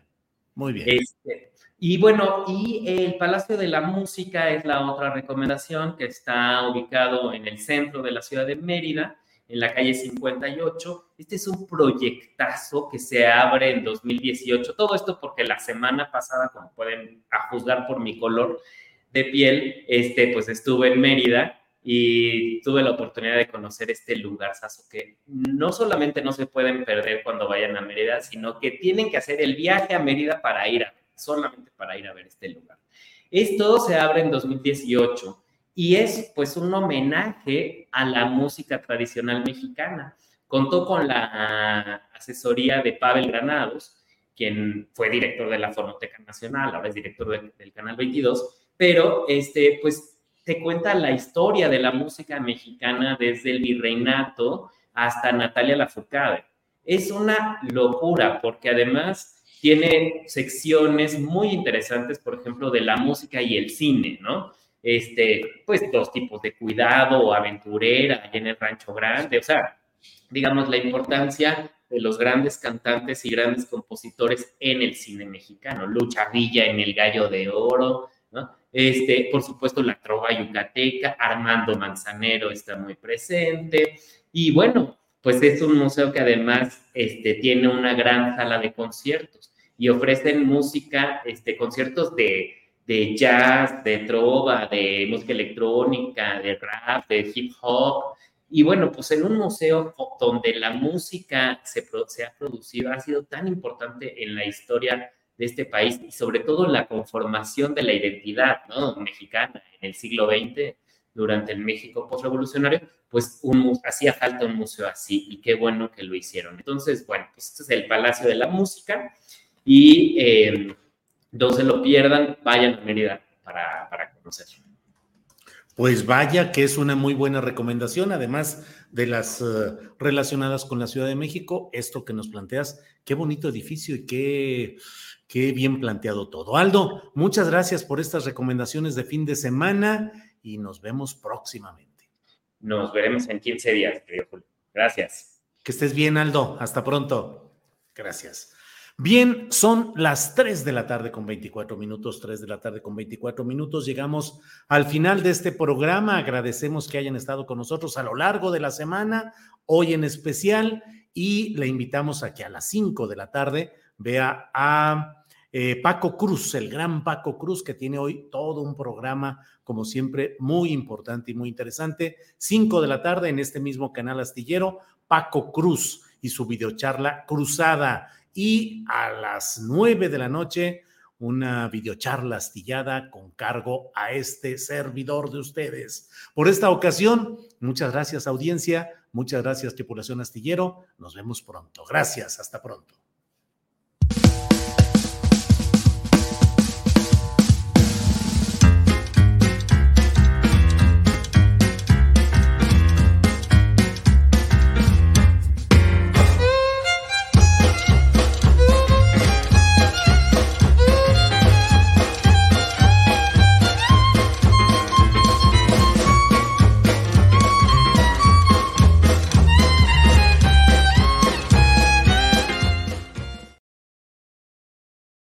Para que te enteres del próximo noticiero, suscríbete y dale follow en Apple, Spotify, Amazon Music, Google o donde sea que escuches podcast. Te invitamos a visitar nuestra página julioastillero.com.